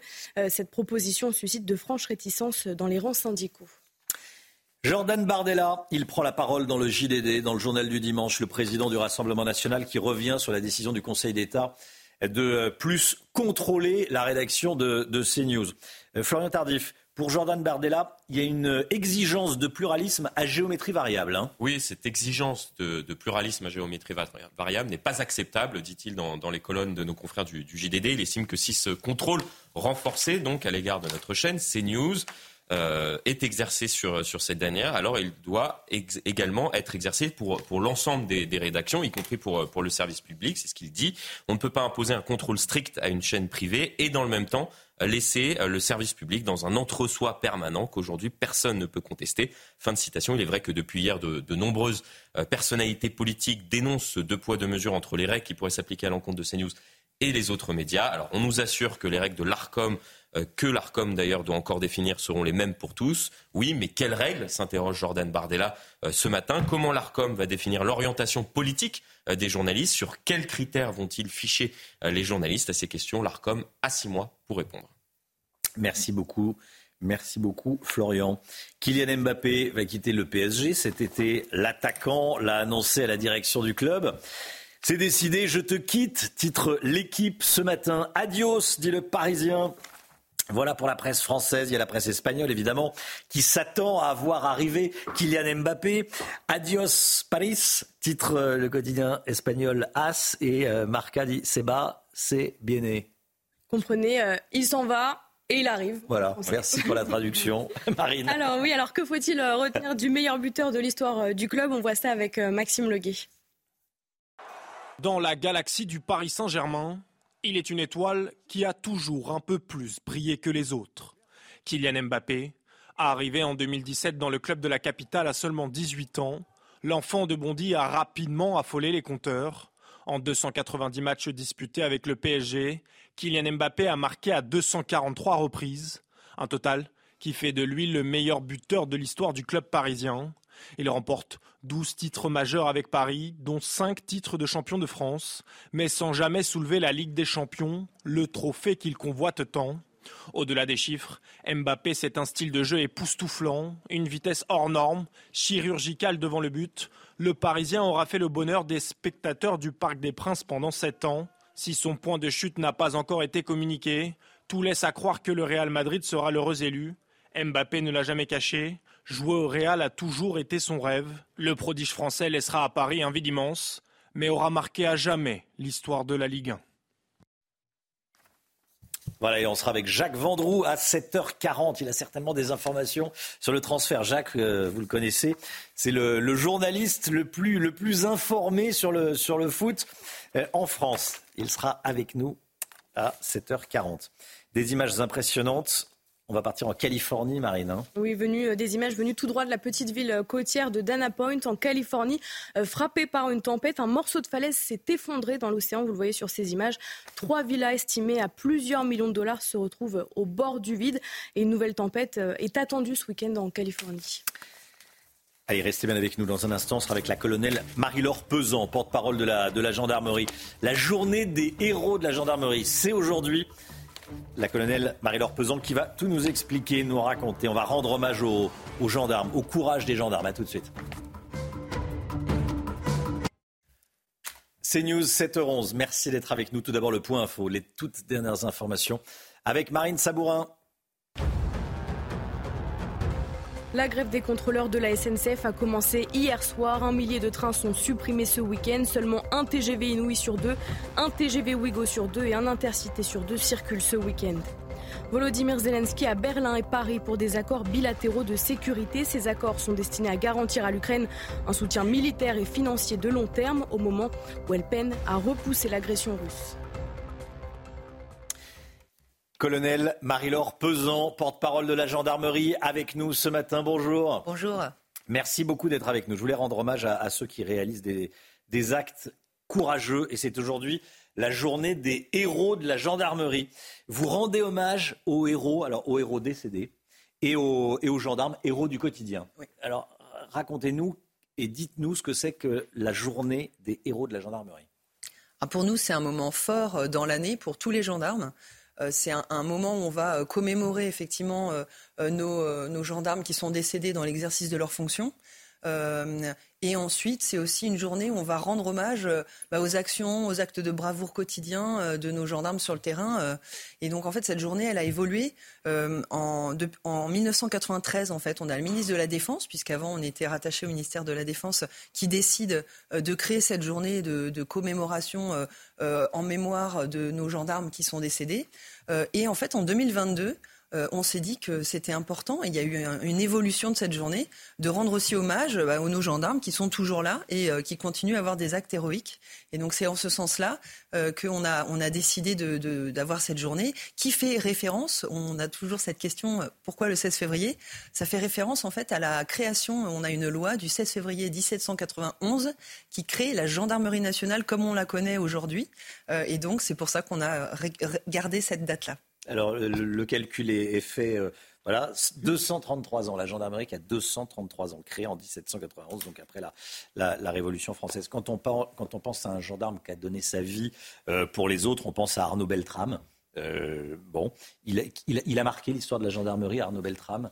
Oui, il a marqué l'histoire de la gendarmerie et c'est vrai qu'avec son procès, enfin son procès, pardon, le procès actuel, c'est vrai que c'est très, c'est une actualité qui est très présente. Des complices présumés du terroriste islamiste alors, on a, euh, on a vraiment, euh, dans, en gendarmerie, en fait, pour nous, c'est vrai qu'Arnaud Beltrame, euh, ça, ça, a dépassé aussi un peu la gendarmerie. C'est devenu une référence aussi pour l'ensemble de la population. On voit beaucoup de places, beaucoup de, d'établissements, de, de sites qui portent son nom. Donc, c'est vrai que c'est un personnage marquant pour tous, je pense qui va être euh, récompensé?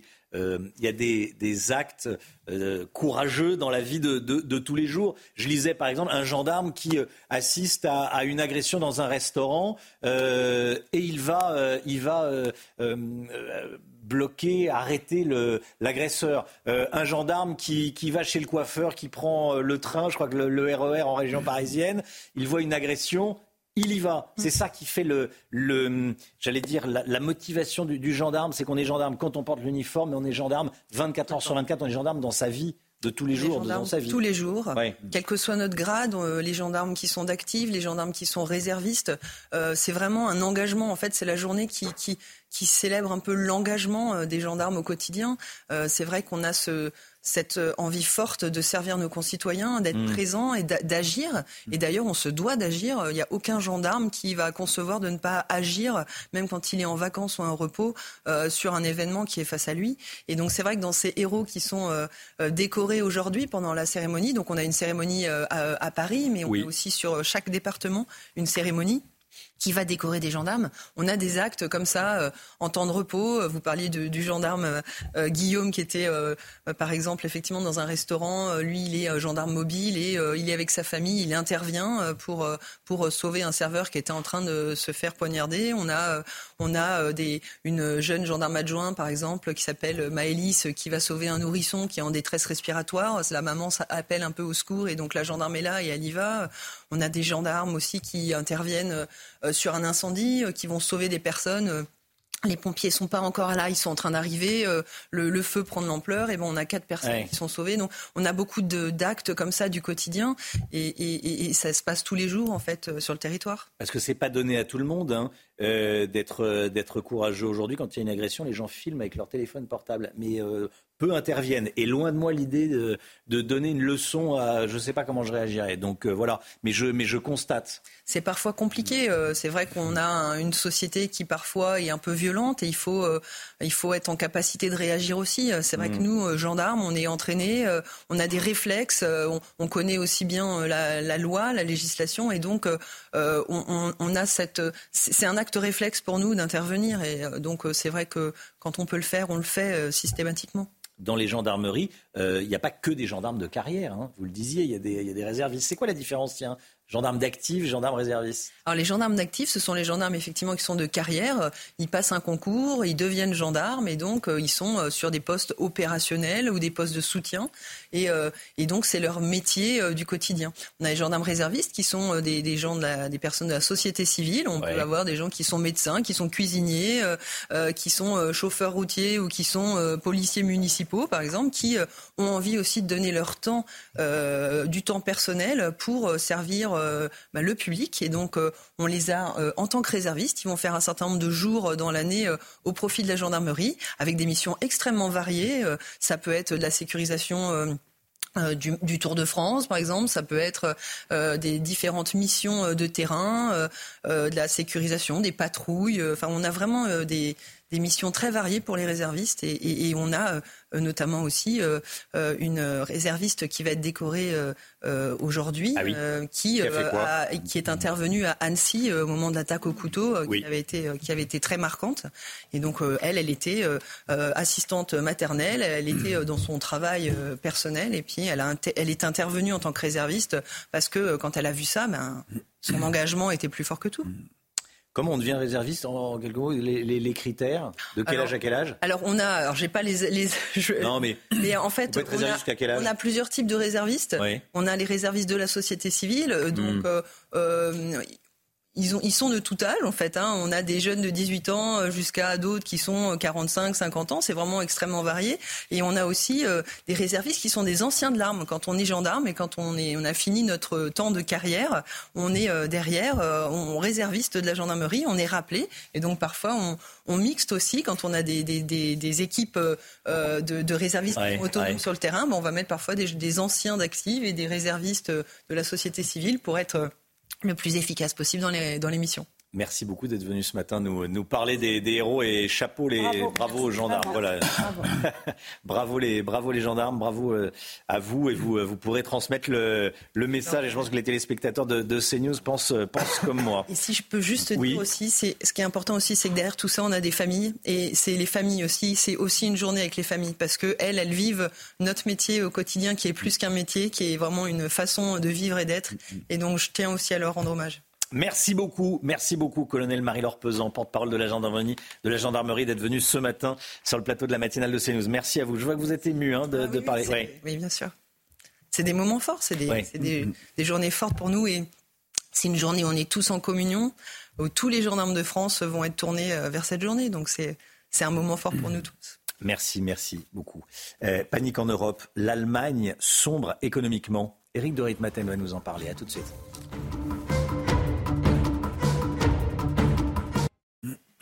l'Allemagne en mauvaise posture économique. On en parle tout de suite avec Eric de Ritmaten.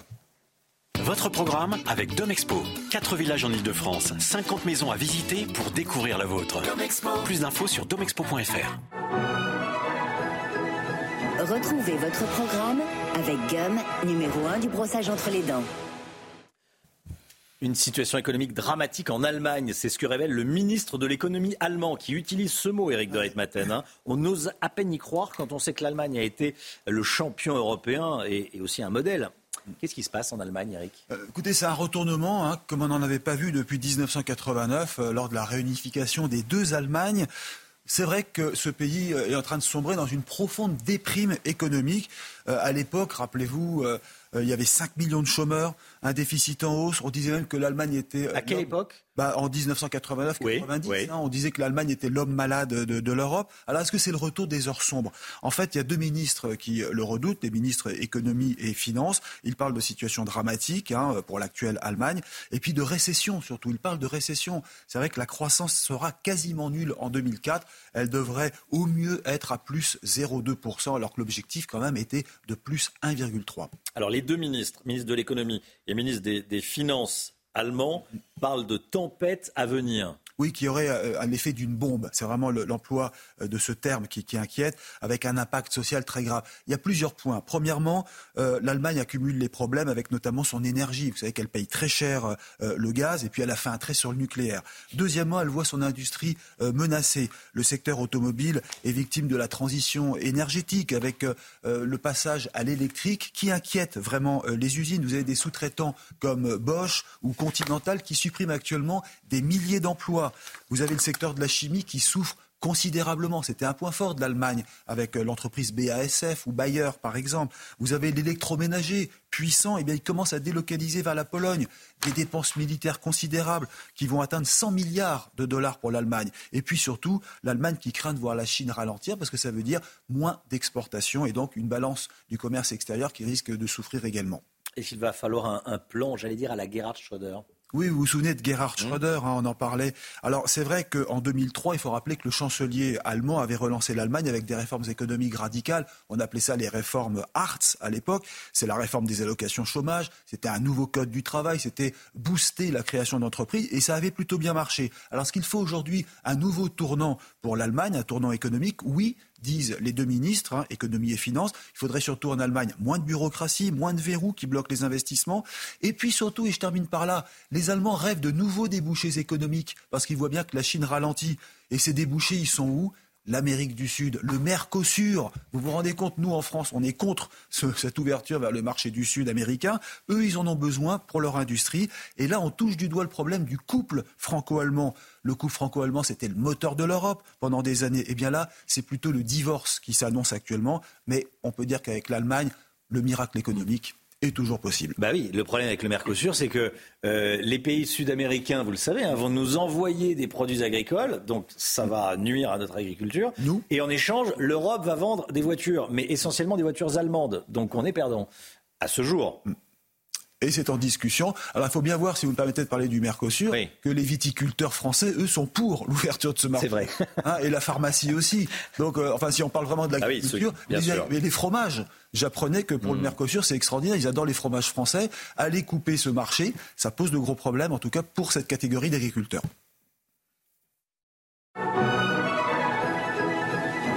votre programme avec Gum, numéro 1 du brossage entre les dents. C'était votre programme avec Domexpo. 4 villages en Ile-de-France, 50 maisons à visiter pour découvrir la vôtre. Plus d'infos sur domexpo.fr. Le temps et on commence avec la météo des neiges. Retrouvez la météo des neiges avec les trains à grande vitesse Frecciaros, Paris, Lyon, Chambéry. Frecciaros, la Dolce Vita à grande vitesse. Place à présent à votre météo des neiges où les conditions météo se dégradent pour votre journée de vendredi. Au programme le retour de la neige sur les Pyrénées ou encore sur les Alpes au-delà de 1800 mètres d'altitude. Attention également au risque d'avalanche qui se maintiendra notamment à Chabanon.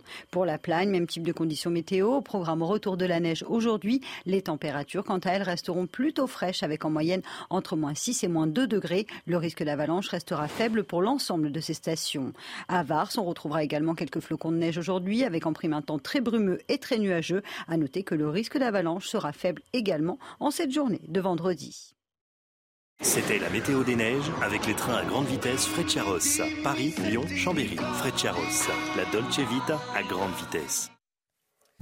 Le temps avec beaucoup de pluie aujourd'hui. La météo avec Groupe Verlaine. Installateur de panneaux photovoltaïques garantie à vie avec contrat de maintenance. Groupe Verlaine, le climat de confiance. La météo avec une journée pluvieuse en perspective, Alexandra. Eh oui, en effet, ma chère Marine, retour de la pluie en cette journée de vendredi avec le passage d'une perturbation avec en prime le retour de la neige au pied des Pyrénées. On a actuellement des précipitations donc entre les Pyrénées, le Massif central ou encore en remontant euh, vers le sud du bassin parisien. On retrouvera également cette perturbation sur les régions de l'Est puisqu'elle va petit à petit se décaler notamment en direction de la Lorraine, de l'Alsace. Il ne fera pas beau également euh, sur la côte d'Azur ou encore sur les Alpes où l'on attend cet après-midi de la neige au-delà de 1800 mètres d'altitude. Et puis à l'arrière, regardez, cette perturbation va très vite être poussée euh, par ce flux d'ouest et donc, conséquence, retour du soleil, notamment euh, près des côtes de la Manche, sur le sud de la Bretagne ou encore en allant euh, vers les Landes et la Gironde avec localement quelques nuages, mais globalement un temps assez lumineux. Les températures, parlons-en, actuellement il fait 14 degrés au Bourget, des températures extrêmement douces pour la saison avec donc 14 degrés au Bourget, 12 degrés à Paris, 10 degrés en moyenne pour la pointe bretonne ou encore 13 degrés dans le sud-ouest et dans l'après-midi les températures resteront toujours élevées pour la saison. On est en moyenne entre 5 et 9 degrés au-dessus des normales de saison, avec 14 à Paris, 14 degrés à Lille. Vous aurez en moyenne 15 degrés pour le Pays Basque. On perd en moyenne 7 à 8 degrés par rapport à hier, mais ça reste doux, notamment à l'échelle nationale. Et vous aurez jusqu'à 19 degrés sous le soleil d'Ajaccio. Votre week-end en deux temps samedi, une légère amélioration avec la perturbation qui va s'évacuer. On aura quelques nuages résiduels et du vent en Méditerranée. Puis dimanche, rebelote, nouvelle perturbation sur le nord-ouest. On aura du vent et des températures qui resteront douces pour la saison, mais qui devraient baisser en fin de semaine prochaine. Chaud l'été, froid l'hiver, c'était la météo avec Groupe Verlaine. Isolation thermique par l'extérieur avec aide de l'État. Groupeverlaine.com C'est News, il est 7h30, vous regardez la matinale. Merci d'être de plus en plus nombreux à vous réveiller avec nous sur CNews. À la une ce matin, la délinquance qui explose à Annecy. La ville est un des points de fixation des migrants en provenance d'Italie. La vie quotidienne est rendue compliquée dans certains quartiers, on est allé sur place. Un TGV sur deux annulé ce week-end en raison de la grève. Que faire si vous êtes confronté à cette situation? Si votre train ne circule pas, on vous explique tout. Et puis on va tous être orphelins de Kylian Mbappé. On apprend qu'il quitte le PSG et probablement la France. Il ne jouera plus en France à partir de cet été. Mbappé, ce n'est pas un joueur de football. C'est une star, une star internationale. Jacques Vendroux, journaliste au JDD et à Europe 1 sera avec nous en plateau pour en parler. Cette explosion de la délinquance à Annecy, délinquance de passage, augmentation du nombre de personnes en situation irrégulière, cambriolage, longtemps épargné, le parquet d'Annecy fait face à une hausse impressionnante des procédures, Marine. Oui, le cinéma euh, du centre-ville et le théâtre de trafic en tout genre. Des migrants squattent même les lieux à la sortie des séances. Reportage d'Olivier Madinier et Tony Pitaro. Au cœur du vieil Annecy, une petite place tranquille avec des bars, des boutiques, un cinéma. Daniel Falquet exploite le cinéma depuis 45 ans. Depuis quelque temps, les abords de son établissement sont le théâtre de trafic en tout genre. Des migrants viennent squatter, une insécurité grandissante qui l'inquiète. Ça fait plus d'un an qu'on voit toujours les mêmes. la police vient, ils, ils partent deux jours, ils reviennent systématiquement et ils reposent leur camp. devant les sorties de secours euh, avec euh, tout leur matériel. Même une fois, ils m'ont mis le feu. Ils sont passés par les sorties de secours. Ils avaient un réchaud. Ça s'est enfumé dans la salle 3. Les pompiers ont dû venir. Avec son lac et ses montagnes, une certaine douceur de vivre régnait à Annecy. Selon la procureure de la ville, Annecy était plutôt préservée des phénomènes nationaux. Ce n'est plus le cas avec notamment l'apparition d'une délinquance de passage. Tout le monde sait qu'Annecy est une ville riche, une ville où il y a un pouvoir d'achat qui est important. Et forcément, bah, comme toute ville riche, ça attire les gens, les gens de passage. C'est-à-dire des gens qui sont bien structurés, bien organisés et qui montent sur Annecy. Alors, pour être bien plus que des voleurs, moi j'appelle ça carrément des pilleurs. C'est-à-dire des gens qui viennent et qui en une demi-journée vont piller les magasins du centre-ville.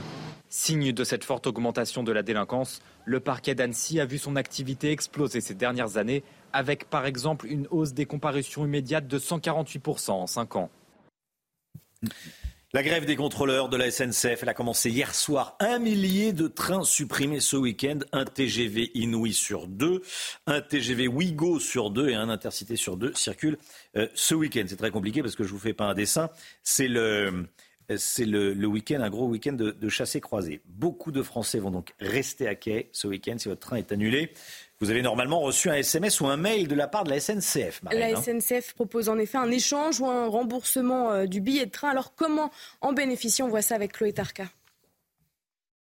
Un train sur deux circulera ce week-end en France. Alors qu'un million de voyageurs étaient prévus sur les lignes SNCF, que se passe-t-il en cas d'annulation? Première étape, vous devriez recevoir un SMS ou courriel 48 heures avant le départ de votre train prévenant de la modification de votre billet. Plus simple encore si vous possédez l'application SNCF qui vous renseignera en direct sur les mises à jour de votre voyage. Et si c'est une mauvaise nouvelle, l'annulation pour cause de grève donne lieu à un échange ou à un remboursement à 100% du billet. En plus du remboursement, la direction de la SNCF a décidé de faire un geste pour ses usagers. On a décidé, euh, et il n'y aura aucune démarche spécifique à faire, d'envoyer dans euh, les jours qui viennent un message à chacune des personnes dont le train a été supprimé. Et ces personnes auront alors un mois pour réserver un train sur le trajet qu'ils souhaitent, le voyage qu'ils souhaitent, et ils ne le paieront qu'à moitié prix. Des remboursements, certes, mais revus à la baisse. En décembre 2022, les voyageurs dont le train avait été supprimé au moment de Noël avaient reçu un dédommagement de 200%.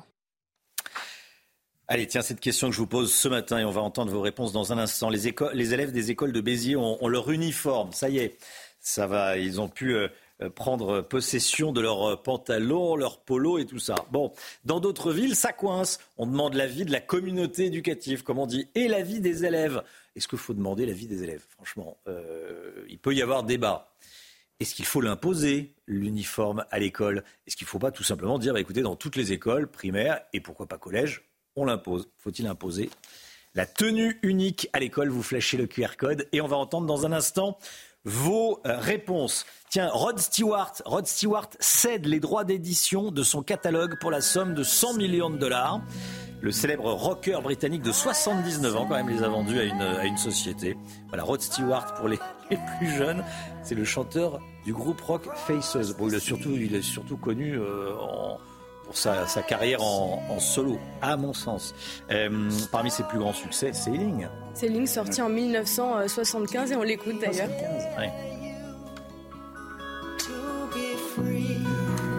C'est lui qui avait fait cette chanson. Voilà, I am sailing, I am flying. Bon. Sortez votre micro, Romain. Oui, c'est vrai. Il y a un micro d'urgence qui fait karaoké. les... Pas devant les, pas, devant les caméras. Il pleut. Surtout pas. Il pleut déjà, Marc, ceci dit. allez, ça, la bonne blague, elle est classique, mais elle fonctionne toujours. Bon, allez, restez bien avec nous. Dans un instant, Kylian Mbappé va quitter le PSG. On sera avec Jacques Vendroux, journaliste européen, journaliste JDD, le mieux informé sur les informations football. Il sera avec nous dans un instant, Jacques Vendroux. A tout de suite. 7h39, merci d'être avec nous. Cette question, je vous la pose depuis le début de la matinale. Est-ce qu'il faut imposer la tenue unique à l'école, l'uniforme à l'école? On se pose la question puisque euh, les élèves des écoles de Béziers, eux, ont pris possession de leur, euh, leur uniforme. Dans d'autres villes, ça coince. Est-ce qu'il faut l'imposer, cet uniforme à l'école? Voici vos réponses. Je pense c'est une très bonne idée. Il faut absolument imposer euh, le port de la tenue unique, mais pas que. Il faudrait également que tout ce qui est euh, cartable, euh, fourniture d'école, que tout le monde soit la même enseigne, qu'on ne voit pas les riches et les pauvres. je pense que ce serait une très bonne idée. Ça met tout le monde sur le pied d'égalité. C'est évident qu'il faut l'imposer. Euh, pourquoi pas non plus leur demander le matin s'ils veulent faire des maths, du français, puis s'ils n'ont pas assez dormi, une petite sieste. C'est évident, il faut imposer. Euh, tout n'est pas négociable. Je suis tout à fait pour la tenue unique à l'école, mais je trouve qu'il pourrait aller plus loin dans les démarches. Chaque année, euh, les parents reçoivent la prime de rentrée scolaire. Je pense que cette prime devrait être redistribuée aux établissements qui fourniraient en retour la tenue et les fournitures scolaires. Après tout, c'est une prime de rentrée scolaire, ça doit servir à l'éducation. Bah, c'est une bonne idée. Mhm. Oui, tout euh, le package, quoi, l'uniforme. Jean-Michel Blanquer, qui Jean-Michel Blanquer avait proposé ça, l'uniforme et, les, et les livres. Non, il avait surtout dénoncé le fait qu'avec cette prime de rentrée scolaire, on achetait parfois des écrans plats. Mhm. Oui, alors ça c'est le tabou, euh, c'est le premier qui dit ça, ça fait clouer au pilori, mais, euh, le début d'une idée pour justement faire. C'est pas la réalité dans toutes les familles, mais c'est une réalité évidemment. Tout n'est pas négociable, disait un monsieur là. Hein. Tout n'est pas négociable. Moi, je trouve, est-ce qu'il faut demander euh, l'avis des élèves euh, aux primaires, au, collège euh, Je pense que ça se règle entre les parents et les, profs. À mon avis. Bon, on en parle ce matin. Kylian Mbappé quitte le Paris Saint-Germain. Ça va, Jacques Vendroux? Et vous? Très bien. Merci d'être là. Merci beaucoup d'être avec nous. Journaliste à Europe 1, journaliste au JDD, bien sûr, et le journaliste le mieux informé de France sur le football. Oui, non, oui C'est gentil. Bon, vous démentez pas cette information. Bon, lui aussi va finir par être acheté à force de. Ah oui, c'est ça, la cote réelle. Alors, euh, Kylian Mbappé ne jouera pas au PSG la saison prochaine, ça c'est certain. C'est sûr et certain. C'est-à-dire qu'il n'y a pas d'ambiguïté. Il n'y a pas de, à partir du moment où euh, l'entourage de Mbappé a annoncé son départ, il annonce son départ pour plusieurs raisons. La première, c'est pour permettre aussi au Paris Saint-Germain de préparer la saison 24-25. C'est important, parce que la saison du PSG, elle ne s'arrête pas euh, demain. Il y a encore de, beaucoup d'aventures. Donc, si vous voulez, par correction, il avait laissé entendre qu'il partirait, il a laissé entendre que, je veux dire, euh, qu'il quitterait le Paris Saint-Germain. Et le plus important, c'est que maintenant, ça y est, il est libre de tout engagement. Le Paris Saint-Germain est, est, au courant, donc il n'y a pas d'embrouille. Le PSG peut travailler de son côté, et lui peut travailler évidemment de son côté pour son futur carrière, sa future carrière sa deuxième carrière, si on peut parler comme ça. Voilà. Ça, c'est plutôt professionnel de sa part. Non, mais c'est annonce en amont, parce que le PSG va, va essayer. Moi, euh, Est-ce que le PSG peut chercher à le retenir? Plus maintenant. Plus maintenant. Terminé. Ça, c'est plus d'actualité. Terminé. Euh, on l'annonce au Real. Mais c'est quel Au Real Madrid. Moi, je trouve, et, je trouve que Mbappé, il a complètement raison. que d'aller au Real Madrid. Mais il a complètement raison de quitter le Paris Saint-Germain et d'aller éventuellement au, au Real Madrid et je suis sûr qu'il va aller au Real Madrid. Parce que pourquoi il a raison? Il a raison parce que c'est ce qu'on appelle des plans de carrière. C'est-à-dire que c'est un garçon qui est d'abord hyper bien entouré, avec ses parents qui s'occupent parfaitement de lui. C'est quelqu'un qui est protégé en tous les cas euh, administrativement, si on peut parler comme ça. Hmm. Sportivement, c'est c'est lui tout seul. Donc, si vous voulez, c'est un plan de carrière. Et quand vous regardez vraiment avec beaucoup d'intérêt la carrière des grands joueurs de ces 20 dernières années, vous apercevez soit ils sont passés par le Real, soit ils sont passés par le Bayern, soit ils sont passés par, euh, par euh, Barcelone, etc. Ça fait partie du film. Ça fait... C'est même plus un problème d'argent. Il est déjà riche, il n'a pas de problème. C'est pas un martyr de la société, il peut faire ce qu'il veut, il, est, heureux, il, a, pas prouvé. pour lui. Non mais je, ne le plains pas dans ce domaine-là. Je, dis simplement que c'est bien fait. C'est-à-dire quand des Cruyff, il joue à l'Ajax Amsterdam, il termine à Barcelone. Vous avez Zidane, il joue à la Juventus de Turin, il termine au Real Madrid. Vous avez Platini, il joue à l'AS Saint-Etienne, le grand club de l'époque. Il va à la Juventus de Turin. Donc tout ça, c'est un plan de carrière qui est parfait. Et moi, je trouve qu'il a complètement raison de prévenir le Paris Saint-Germain. Et il a complètement raison de partir, franchement. Et puis il a envie de gagner la Ligue des Champions. Non, mais au-delà de gagner la Ligue des Champions, parce que quand on regarde son palmarès, il a tout gagné avec le Paris Saint-Germain sur le plan national. Et donc, euh, il ne bah, peut pas aller au-delà. il ne peut pas aller au-delà, sauf gagner la Ligue des Champions hmm. cette saison avec le PSG qui est toujours qualifié. Mais je veux dire, on me dit, oui, c'est pas bien, il quitte le Paris Saint-Germain, il laisse tomber le Paris Saint-Germain, qui a beaucoup fait pour lui. Il a, quitté, il a quitté Monaco il y a sept ans. Il a fait le maxi pendant sept ans au Paris Saint-Germain. Il ne peut pas faire plus. Il a envie de vivre une autre aventure humaine. Et c'est normal, et c'est bien fait. Je ne suis pas choqué. C'est plutôt sain. Mais c'est la vie. Mais c'est, vous savez, vous avez toujours, et vous le savez mieux que moi, vous avez toujours les grands donneurs de leçons, Ah, ceux qui ont toujours raison. Il faut pas qu'ils partent, il faut qu'ils restent au Paris Saint-Germain, parce que le Paris Saint-Germain l'a formé. Sauf que quand il a quitté Monaco il y a sept ans, c'était déjà un grand footballeur. Et quand il arrive euh, pendant ces sept ans, le Paris Saint-Germain le fait progresser. Mais comme n'importe quel club fait progresser un joueur pour qu'il soit au meilleur. Moi, je trouve que c'est parfait. Jacques, euh, c'est pas un joueur de foot qui quitte la France. C'est une immense star internationale qui quitte la Ligue 1. Alors là, va être. euh, Vous avez actuellement, là, au moment où on parle, vous avez Qui va baisser en deux, niveau deux joueurs extraordinaires. Haaland, l'avant-centre de City, le Norvégien, qui est un super joueur. Oui. Et Mbappé, c'est tout. Le reste, c'est des grands joueurs. Mais je veux dire, c'est- ça n'a pas le niveau de ces deux-là. Donc, si vous voulez, l'équipe du Paris Saint-Germain, euh, c'est- c'est c'est- c'est Pelé. Je veux dire, c'est Platini, c'est Zidane. Euh, parce que à l'époque de Zidane ou de Platini ou même de Raymond Coppa, si on va très très loin, c'était les meilleurs joueurs du monde. Voilà, c'est tout. Et là, Mbappé est l'un des meilleurs joueurs du monde avec Haaland. Et tout ce qui lui arrive, je le répète, c'est normal. Alors, alors, et là vous avez raison, il y a embrouille. Au moment où on négocie les droits télé, au moment où, au moment où je vous parle, c'est toujours pas re-signé. Mais peut-être que les futurs diffuseurs des droits télé voulaient attendre ce qu'allait faire exactement Mbappé. Il s'en va. Donc le, le milliard souhaité en droit télé par Vincent Labrune, le patron de la Ligue de football professionnel, je ne sais pas si, je le souhaite, hein, mais je ne sais pas euh, s'il va y arriver. Parce que les droits télé, il faut savoir... on- Mais Jacques, le Paris Saint-Germain euh, peut faire venir une autre vedette quoi Non, vous dites il y en a, il y en a deux. Non, mais il y a c'est pas. Non, mais évidemment qu'il y a plein de joueurs. Ouais. Évidemment, il peut, il peut. Mais ça les- sera pas de ce niveau. Mais ça sera pas de ce niveau-là. ouais, C'est-à-dire qu'on va pas On va effacer. dire, euh, la messe est dite, alors voilà, le niveau va baisser. Mais, mais évidemment que ça va baisser voilà. parce que attention, il y a les droits français Bah oui. et surtout les droits internationaux. C'est-à-dire que Zidane, euh, je veux dire euh, Mbappé avec le Paris Saint-Germain, euh, ils aiment le voir dans le monde entier. Et donc euh, ça se paye en droit. Et donc c'est c'est une bonne nouvelle pour euh, Mbappé, c'est une bonne nouvelle pour euh, le football en général et la France, mais c'est pas une bonne nouvelle pour les droits télé. Voilà. Merci beaucoup, merci beaucoup Jacques Vendroux. On vous retrouve à 10h20 chez Pascal. Oui, Pascal Pro, oui. Chez Pascal, oui, chez Pascal. Notre ami, notre ami Pascal Il y en a qu'un. Pascal Voilà, Pro, on des l'embrasse. pros, Je- 10h20. J'imagine qu'il nous regarde, alors on l'embrasse. Voilà. Pascal que vous retrouvez à, 9h, mais, mais avec Jacques Vendroux à, 10h20. Merci beaucoup Jacques d'être venu euh, ce matin sur le plateau de la matinale nous éclairer sur la, la situation. Comment Stellantis et Renault réalisent de tels bénéfices On en parle avec Eric Doret-Maten tout de suite.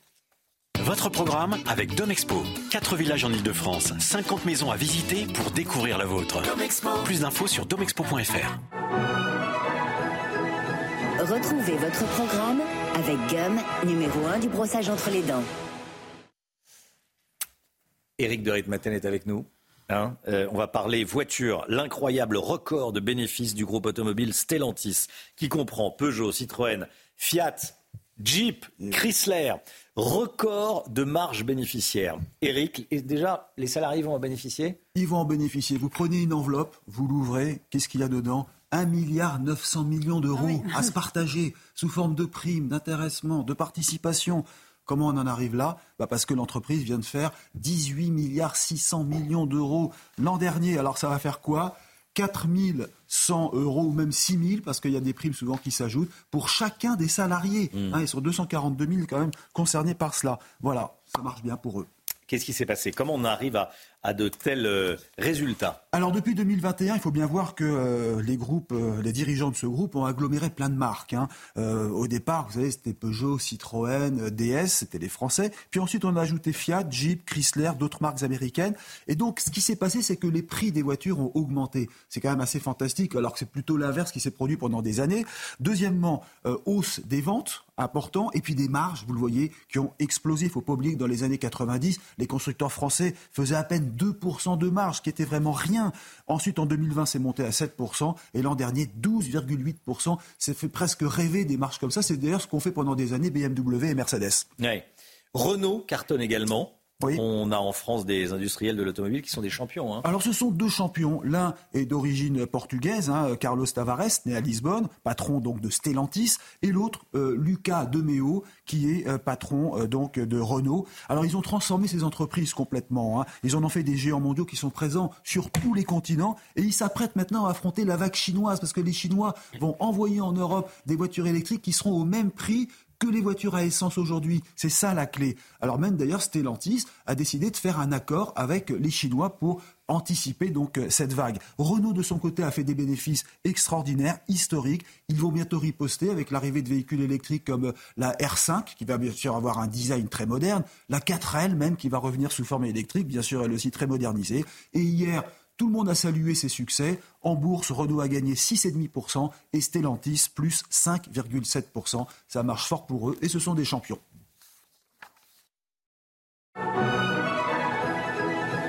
C'était votre programme avec Gum, numéro 1 du brossage entre les dents. C'était votre programme avec Domexpo. 4 villages en Ile-de-France, 50 maisons à visiter pour découvrir la vôtre. Plus d'infos sur domexpo.fr. Restez bien avec nous. Dans un instant, on va parler euh, du gouvernement qui euh, porte une oreille, euh, prête une oreille, plus précisément très attentive aux revendications des syndicats à l'approche des, JO. Est-ce que ne faut surtout pas les, les, froisser? On va en parler avec Florian Tardif. À tout de suite. À quelques mois des Jeux Olympiques, le gouvernement surveille comme le lait sur le feu le moindre début de contestation. Il surveille cela euh, avec énormément d'attention. Florian Tardif, la France risque d'être aux mains des syndicats ces prochains mois? Oui, Romain, et ils l'ont bien compris. À quelques mois des Jeux Olympiques, le gouvernement s'efforce de calmer tout esprit euh, qui s'échauffe. On l'a vu récemment avec la crise agricole. L'exécutif, conscient euh, que la crise était en train de lui échapper, a multiplié les messages à l'encontre des acteurs euh, du secteur pour tenter de les rassurer. Alors certes, parce qu'il était important de répondre à des demandes légitimes lorsque l'on voit la détresse dans laquelle se trouvent certains agriculteurs, mais ne vous trompez pas, le gouvernement avait également en tête le fait que notre pays accueille le monde, en quelque sorte, dans quelques mois, et que dans ce contexte, il faut montrer une belle image de la France, la France de Marcel Pagnol, sans mouvement social dans les rues, euh, sans euh, grève dans les transports, etc., etc. Alors, Florian, force est de constater que pour l'heure, c'est raté. Oui, il est vrai que le gouvernement Attal fait face à sa première grève, par exemple à la SNCF, même euh, si nous disions hier que les propos du Premier ministre étaient peut-être un brin provocateur, la grève est un droit, mais euh, le travail est un devoir, il a pris soin de ne pas trop provoquer les syndicats, tout simplement parce qu'il sait bien que ce sont eux en ce moment qui ont la main, euh, contrairement à ce qui a pu se passer récemment où l'exécutif a poussé certaines réformes malgré une forte contestation dans les rues organisée justement par ces mêmes syndicats. Je pense bien évidemment, Romain, à la réforme des retraites de l'année dernière. Aujourd'hui, le gouvernement, pour les raisons que j'évoquais à l'instant, l'organisation donc des Jeux Olympiques, ne peut se permettre d'engager un bras de fer avec ces mêmes syndicats. Mais alors, à ce moment-là, on accepte tout? Oui, c'est un peu le risque. Pour l'heure, il n'y a pas de fort mouvement de contestation. Mais qu'en sera-t-il demain? Euh, D'ailleurs, on assiste depuis plusieurs semaines à une inflation des demandes de primes, par exemple, pour l'organisation des Jeux Olympiques à la RATP, à la SNCF, pour les forces de l'ordre, les contrôleurs aériens, et j'en passe. Si bien qu'il faudra bientôt prévoir peut-être un, budget prime, car je vous le dis dès maintenant, toutes ces demandes seront acceptées. Le gouvernement, trop soucieux de réussir ces Jeux Olympiques, acceptera la moindre revendication, car oui, en France, on achète la paix sociale, c'est un drame mais ce n'est pas prêt de changer. Merci beaucoup Florian. 8h10, soyez là. Elle vient d'être euh, élue Élue locale de l'année, Marie-Hélène Toraval, la maire de Romans-sur-Isère. Elle a été élue hier soir. Elle a choisi CNews et Europe 1 pour euh, prendre la parole ce matin, 8h10. Restez bien avec nous. Le temps tout de suite avec Alexandra Blanc. La météo avec Groupe Verlaine. Installateur de panneaux photovoltaïques garantie à vie avec contrat de maintenance. Groupe Verlaine, le climat de confiance. La météo avec de la pluie ce matin, Alexandra. Oui, en effet, des conditions météo pluvieuses aujourd'hui avec le passage d'une perturbation. On retrouve d'ailleurs des averses actuellement sur la façade ouest ou encore entre les Pyrénées et le Massif central. On retrouvera également de la neige au pied des Pyrénées au-delà de 1800 mètres d'altitude. Et puis dans l'après-midi, la perturbation se décale. Amélioration sur les régions de l'ouest avec le retour d'un temps plutôt sec et surtout un peu plus ensoleillé entre la Normandie, la Bretagne ou encore en allant vers la Gironde et vers les Landes. En revanche, entre le sud-ouest et le nord-est, on va conserver cette perturbation qui va donner un temps nuageux, mais également des averses avec des pluies localement un peu plus soutenues au pied des Pyrénées. Retour de la neige également dans les Alpes et un temps bien gris pour nos amis niçois ou encore du côté de Cannes. Les températures, températures extrêmement douces ce matin avec 12 degrés à Paris, 13 degrés pour le Pays Basque ou encore 10 degrés entre Limoges et Clermont-Ferrand, 7 degrés à Strasbourg et dans l'après-midi, les températures restent toujours très douces pour la saison. On est en moyenne entre 5 et 8 degrés au-dessus des normales de saison. 14 degrés pour Lille, 14 degrés également euh, pour Rennes. Vous aurez en moyenne 15 degrés du côté de Nancy. Des températures toujours très douces dans le sud-ouest, même si elles dégringolent par rapport à hier, puisqu'on perd euh, près euh, de 10 degrés dans le sud-ouest. Votre week-end en deux temps. Samedi, un temps assez lumineux, notamment sur le sud ou encore sur la façade atlantique, avant une dégradation prévue dimanche. Côté température, ça restera doux au nord comme au sud, au moins jusqu'à jeudi prochain. Chaud l'été, froid l'hiver, c'était la météo avec Groupe Verlaine. Isolation thermique par l'extérieur avec aide de l'État. Groupeverlaine.com Il est 8 heures, vous êtes avec nous. Merci d'être là. À la une ce matin, la grève à la SNCF et la grande débrouille pour des millions de Français. On va rejoindre Maxime Leguet à la gare routière de Bercy où des voyageurs sont obligés de prendre le bus, de voyager en car. A tout de suite, Maxime. Un homme a tenté de forcer l'entrée du parking du commissariat central de Lyon. Il était porteur d'un pistolet automatique connu des services de police, âgé de 35 ans. On ne connaît pas précisément ses motivations. Jordan Bardella dénonce une exigence de pluralisme à géométrie variable après que Reporters sans frontières a demandé à l'ARCOM de contrôler CNews. Dans une interview au JDD, le président du RN demande par ailleurs que soit mis fin à, je cite, l'entre-soi du service public. Florian Tardif avec nous. A tout de suite Florian. La grève des contrôleurs de la SNCF a commencé. Un millier de trains supprimés ce week-end, en plein week-end de départ en vacances pour les zones A et C. Ça s'annonce très très compliqué, Marine. Hein. oui, on retrouve Maxime Leguet et Charles Pousseau en direct de la gare routière de Bercy dans le 12e arrondissement de Paris. Maxime, dites-nous, y a-t-il beaucoup de monde pour ce jour de départ en vacances? Oui, Marine, une gare routière bercycène plus fréquentée qu'à l'accoutumée, puisque comme vous pouvez le voir sur ces images de euh, Charles Pousseau, des dizaines et des dizaines de cars autoroutiers, ces Flixbus sont euh, stationnés et n'attendent plus que les passagers pour partir. Justement, regardez là, ce euh, car s'apprête à partir. Le chauffeur est en train de procéder aux vérifications des titres de transport. On est en train de mettre les bagages en soute. Des passagers que nous avons rencontrés ce matin avec qui nous nous avons échangé, qui nous ont expliqué pourquoi ils se sont euh, tournés vers ce choix euh, alternatif, c'est euh, Flixbus. Eh bien, certains inévitablement ont été contraints avec la suppression de leur train de dernière minute par la SNCF. D'autres, pour une raison plus surprenante, nous ont-ils dit, ils ont tellement l'habitude des grèves de la SNCF qu'ils ont anticipé qu'il y en aurait une et qui ont donc préféré, pour n'avoir aucun désagrément, se tourner directement vers ces Flixbus. Je vous propose de les écouter. Bah parce que je savais qu'il allait y avoir des grèves et je voulais absolument arriver à temps euh, à Bordeaux. Donc euh, j'ai pris un blabla car pour l'aller. Et en plus c'était moins cher, donc euh, voilà. Et pour le retour, j'avais pris un train avec la SNCF pour le dimanche soir, mais il a été supprimé. Juste le fait qu'à chaque fois qu'on veut partir en vacances, généralement ils sont toujours en grève. Donc j'ai anticipé et voilà, donc j'ai préféré prendre le bus. C'est 12 heures de trajet avec 2 heures d'escale ici à Paris-Bercy. Euh, ouais. Mais il euh, n'y a pas d'autre solution, donc euh, je prends quand même ce qui est, ce qui est disponible. L'état d'esprit général ici est mitigé. Des passagers qui ont certes perdu en qualité de confort et qui ont allongé leur temps de trajet, mais qui restent tout de même soulagés puisque l'essentiel est préservé. Ils peuvent bien partir en vacances. Merci beaucoup, Maxime Leguet. Voilà, chacun fait bien comme il peut en ce moment. Vous avez entendu cette euh, jeune femme dire qu'elle allait prendre le, le car, allait prendre 12 heures. Bon.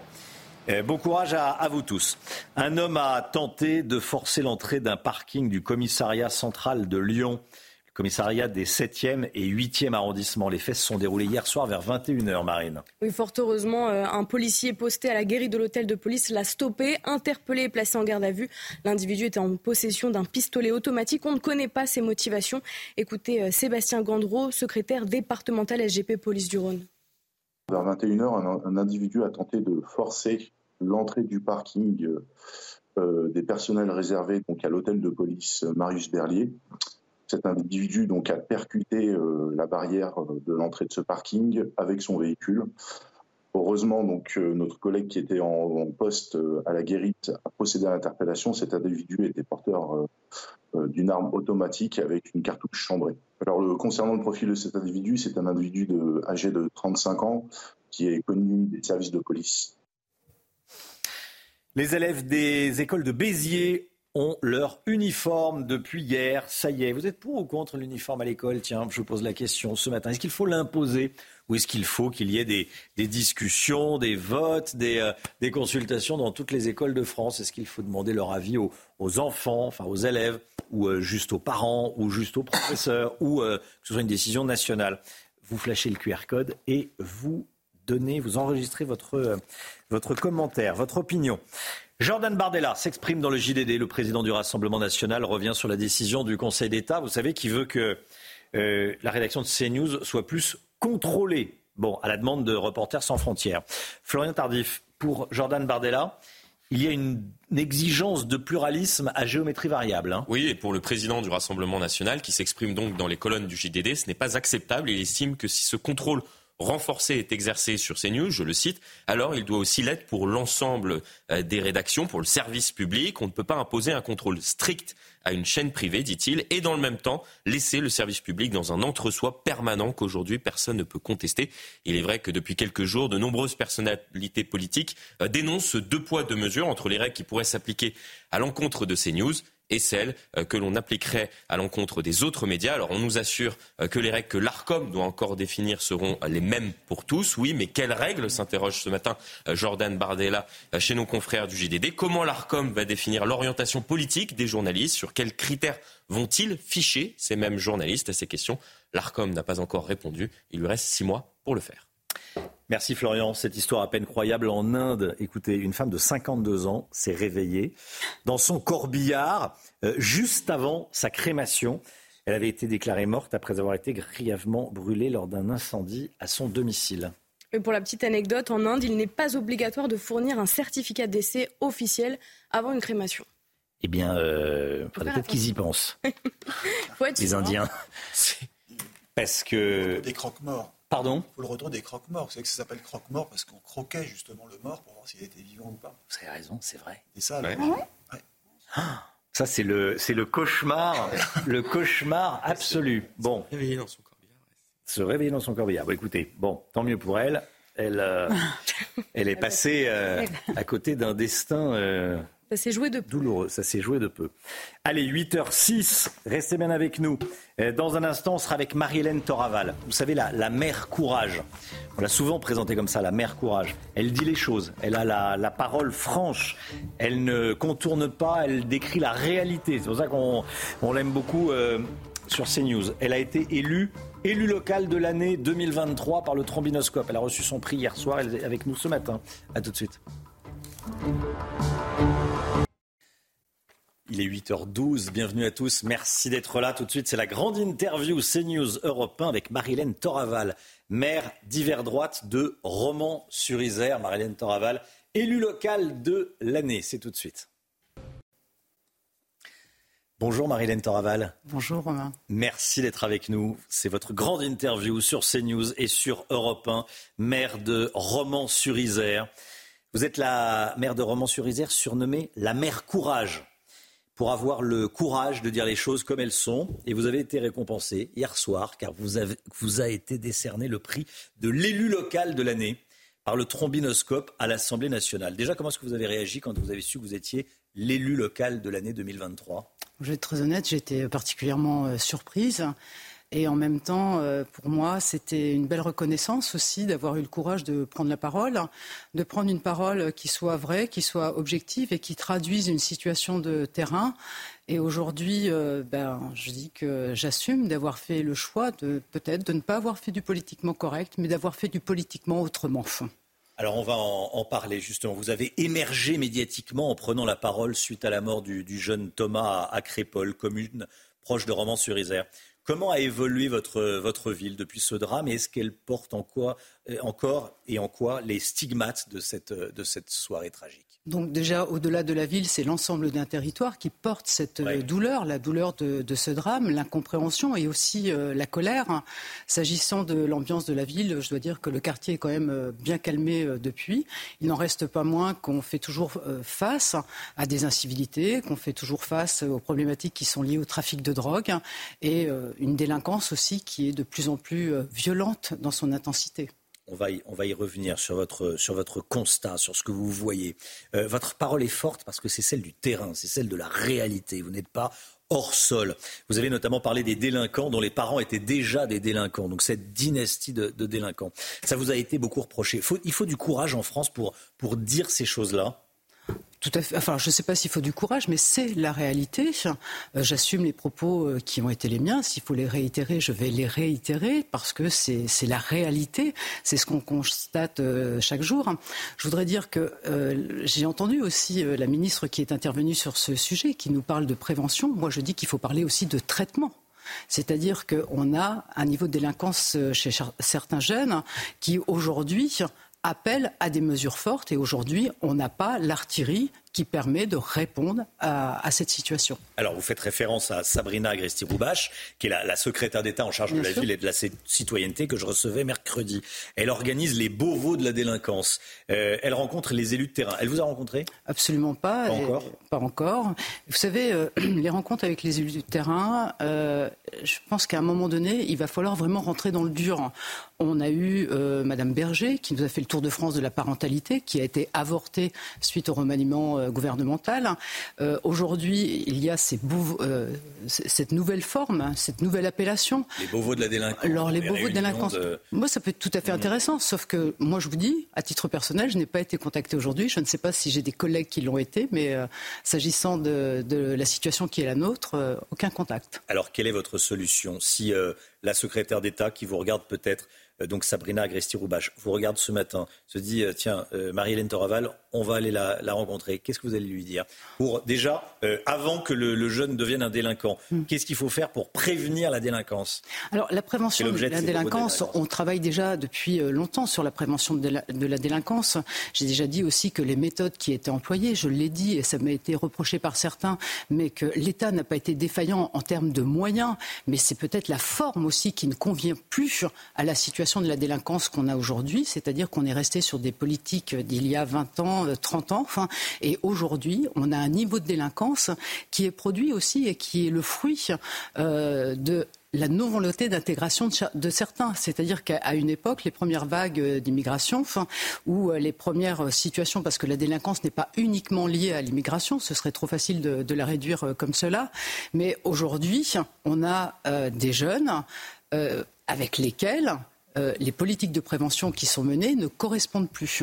Aujourd'hui, la seule prévention. Ils ne veulent pas s'intégrer, ils, ne, veulent, pas. rentrer dans le droit chemin. Ah, mais Et là... que ça. Pour certains, ils le combattent. C'est-à-dire que euh, aujourd'hui, euh, d'adhérer aux valeurs, d'avoir des droits, des devoirs, c'est ce qu'ils combattent. C'est ce qu'on retrouve aussi dans les zones de non-droit où on a des politiques, où on a des règles qui sont carrément en dehors hein, des règles républicaines qui sont les nôtres et qu'on que l'on doit tous partager. Qu'est-ce qu'on fait dans ce cas-là? Alors je pense qu'il faut qu'on ait un diagnostic partagé, c'est-à-dire qu'on a plusieurs situations. Il n'y aura pas une politique, mais il y a une politique avec un plan d'action qu'il faut mettre en œuvre.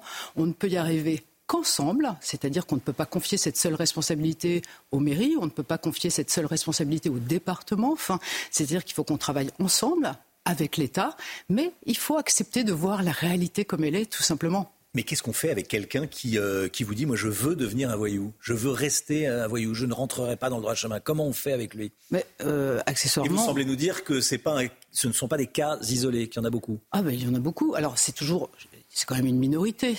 Mais finalement, on a l'impression que cette minorité a une capacité à nuire qui fait que le quotidien euh, des Français de manière générale en est carrément affecté, quoi. Et tous les jours et à chaque moment. Donc ça, ce n'est plus entendable. Et il y a une attente forte de la population par rapport à cette situation. Qu'est-ce que vous disent vos administrés là-dessus?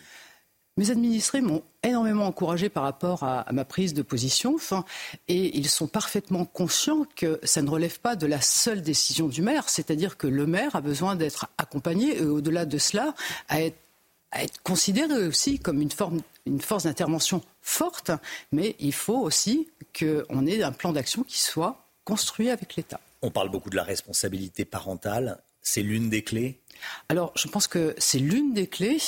Euh, la parentalité est un gros problème. Hein. C'est-à-dire que vous avez des enfants, dès le plus jeune âge, c'est déjà une problématique. Euh, moi, j'ai parlé de responsabilité des parents. J'ai osé parler euh, de culpabilité des parents. Et je crois que ça a été repris par certains ministres. Aujourd'hui, j'ose vous dire qu'il y a de la complicité de certains parents certains parents complices de leurs enfants bien sûr. délinquants. Donc ça veut dire certains parents qui euh, bénéficient de l'argent du trafic de drogue? Oh, Bien sûr, euh, qui bénéficient parce que c'est le modèle économique de la famille hein, pour, euh, pour certains. Enfin, complicité aussi parce que je pense que dans certains larcins qui sont opérés ou certaines situations, ils savent très bien ce que fait leur, ce que fait leur enfant. Donc, et ils, ont, ils en profitent. Quoi. Donc à un moment donné, et ils bénéficient de logements sociaux? Ils bénéficient de logements sociaux je vous assure que pour extraire quelqu'un du logement social, euh, les démarches juridiques sont extrêmement euh, compliquées. C'est-à-dire que le droit est fait de telle manière qu'il est plus difficile euh, pour celui qui, défend les causes, c'est beaucoup plus difficile pour lui de faire appliquer la règle que pour l'autre de les contourner. C'est quand même pas normal. Alors quand vous entendez le, Premier ministre, Gabriel Attal, promettre le tu casses, tu répares, qu'est-ce que vous dites? Vous dites, bon, il y a déjà un, constat qui est là. Euh, cette petite musique est, douce à, vos oreilles, mais une fois qu'on a dit ça, comment on fait pour mettre ça en place, pour que, cette formule aboutisse à quelque chose de concret? Moi, je vous pose une question, mais euh, est-ce que M. Attal a vu le niveau de la casse? Je suis sûr que oui. Il est bien conscient de la casse qui a été faite, par exemple, lors des émeutes euh, l'été dernier. Euh, pour ma part, j'ai l'ensemble des bureaux du bailleur social qui ont été mais, tout simplement saccagés, mais sauvagement saccagés. Tu casses, tu répares. Euh, je veux dire, ils ne vont pas me réparer euh, les bureaux du, bailleur social. Alors après, on parle des travaux d'intérêt généraux. ce ne sera jamais à la hauteur de ce qui est fait. Et puis au-delà du casse, tu répares, c'est-à-dire qu'il faut voir toute la, tout le cheminement qui est celui euh, de ces jeunes lorsqu'ils en arrivent à, des actes comme cela. et je pense que ça, enfin, je veux dire, toutes les méthodes qui seront mises en face ne vont pas changer grand-chose. Je pense qu'à un moment donné, il faut, pour certains, il faut les reciviliser parce qu'ils sont vraiment en dehors de tout système et uniquement des... renduleurs. Il y a eu des condamnations après les émeutes à Romans-sur-Isère? Aucune, et il n'y a eu aucune interpellation. Alors, tu casses, euh, tu répares, donc euh, à qui je demande? Donc le bureau euh, d'aide, sociale? Non, les, bureaux du bailleur social. les bureaux du bailleur social ont été incendiés, zéro arrestation, hum zéro condamnation. Zéro condamnation, pas d'arrestation, pas de condamnation. Donc on est loin du, du casse, tu répares. Bah une question un peu plus politique. Est-ce qu'il faut un retour du cumul des mandats? Je disais que vous n'étiez pas hors sol, vous étiez les deux doigts dans la prise de la, de la, de la réalité. Est-ce qu'il faut le retour du cumul des mandats? Que les maires comme vous puissent être à nouveau députés, que les maires comme vous puissent être à nouveau sénateurs, pour remonter de l'expérience Moi, à la, aux assemblées Je pense que le, le mot cumul, c'est un mot extrêmement mal choisi, parce que dans le mot cumul, on sous-entend une certaine forme de profit. Et je pense que ça ça a vraiment desservi. Les Français se disent, il va toucher deux salaires. Euh, voilà. Pour, euh, Donc, euh, je, je, je, pense que euh, on peut limiter les choses. Vous voyez très bien, par exemple, le salaire des élus locaux en fonction des, des différents Alors, c'est capé en réalité. C'est capé. Donc après, les, les, élus sont écrétés, donc il n'y a pas de sujet là-dessus. Mais bien évidemment, parce qu'aujourd'hui, si on n'a pas ce, ce, ce vécu, je ne vais pas parler du ressenti, du vécu du terrain. Ben, je pense que l'objectivité et, la capacité aussi à, construire euh, la loi, eh bien, elle n'est pas, suffisamment là. On a parlé beaucoup de, Mayotte, à raison d'ailleurs ces, ces derniers temps. Gérald Darmanin veut euh, abolir le le droit du sol pour euh, tenter de, de contrôler l'immigration qui est à ce jour totalement incontrôlée sur hmm. l'île de Mayotte.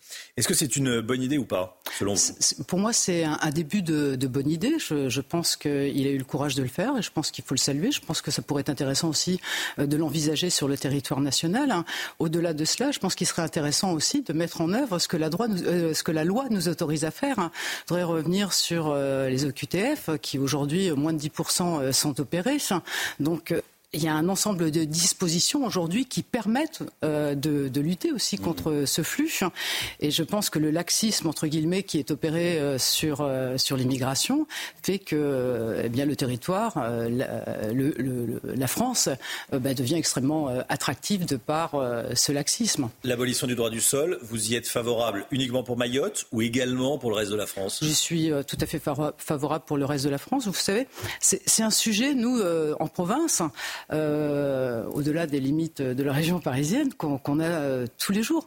Euh, la semaine dernière, moi, j'ai écrit au préfet pour savoir combien j'avais de personnes en situation de QTF sur ma ville. Je lui ai demandé aussi quel était le nombre de mineurs non accompagnés que j'avais sur ma ville, le nombre de, de migrants que j'avais sur ma ville, qui sont en fait hébergés par des associations, qui répondent à la demande de l'État, qui est de dire lorsque le président de la République dit euh, ben, on va accueillir 10 euh, 000, enfin, tant de migrants, eh bien finalement, ça ruisselle sur nos territoires sans que nous en soyons prévenus, sans que nous en soyons informés. Ça n'est pas normal parce que ensuite, nous retrouvons ces personnes eh euh, dans les dispositifs sociaux qui sont les nôtres.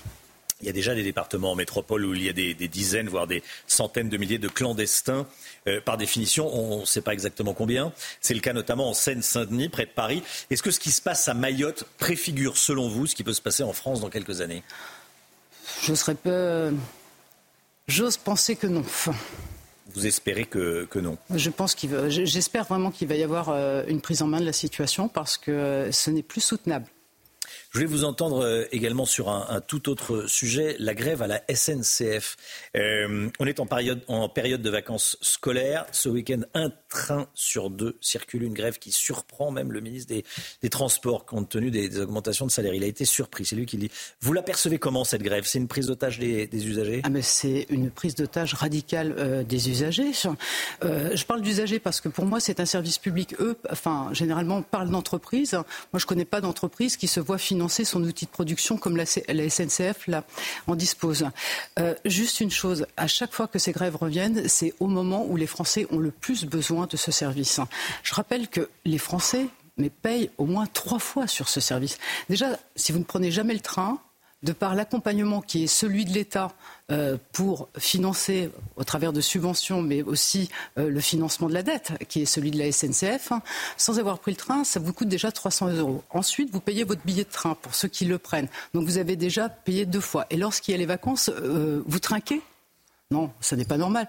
Puis vous savez, sur la SNCF, les régions euh, ne sont pas en reste. Si je regarde la région euh, Auvergne-Rhône-Alpes, hein, c'est un plan de 5 milliards 7 qui a été voté notamment euh, pour, les, équipements ferroviaires sur notre région. Donc c'est une troisième fois.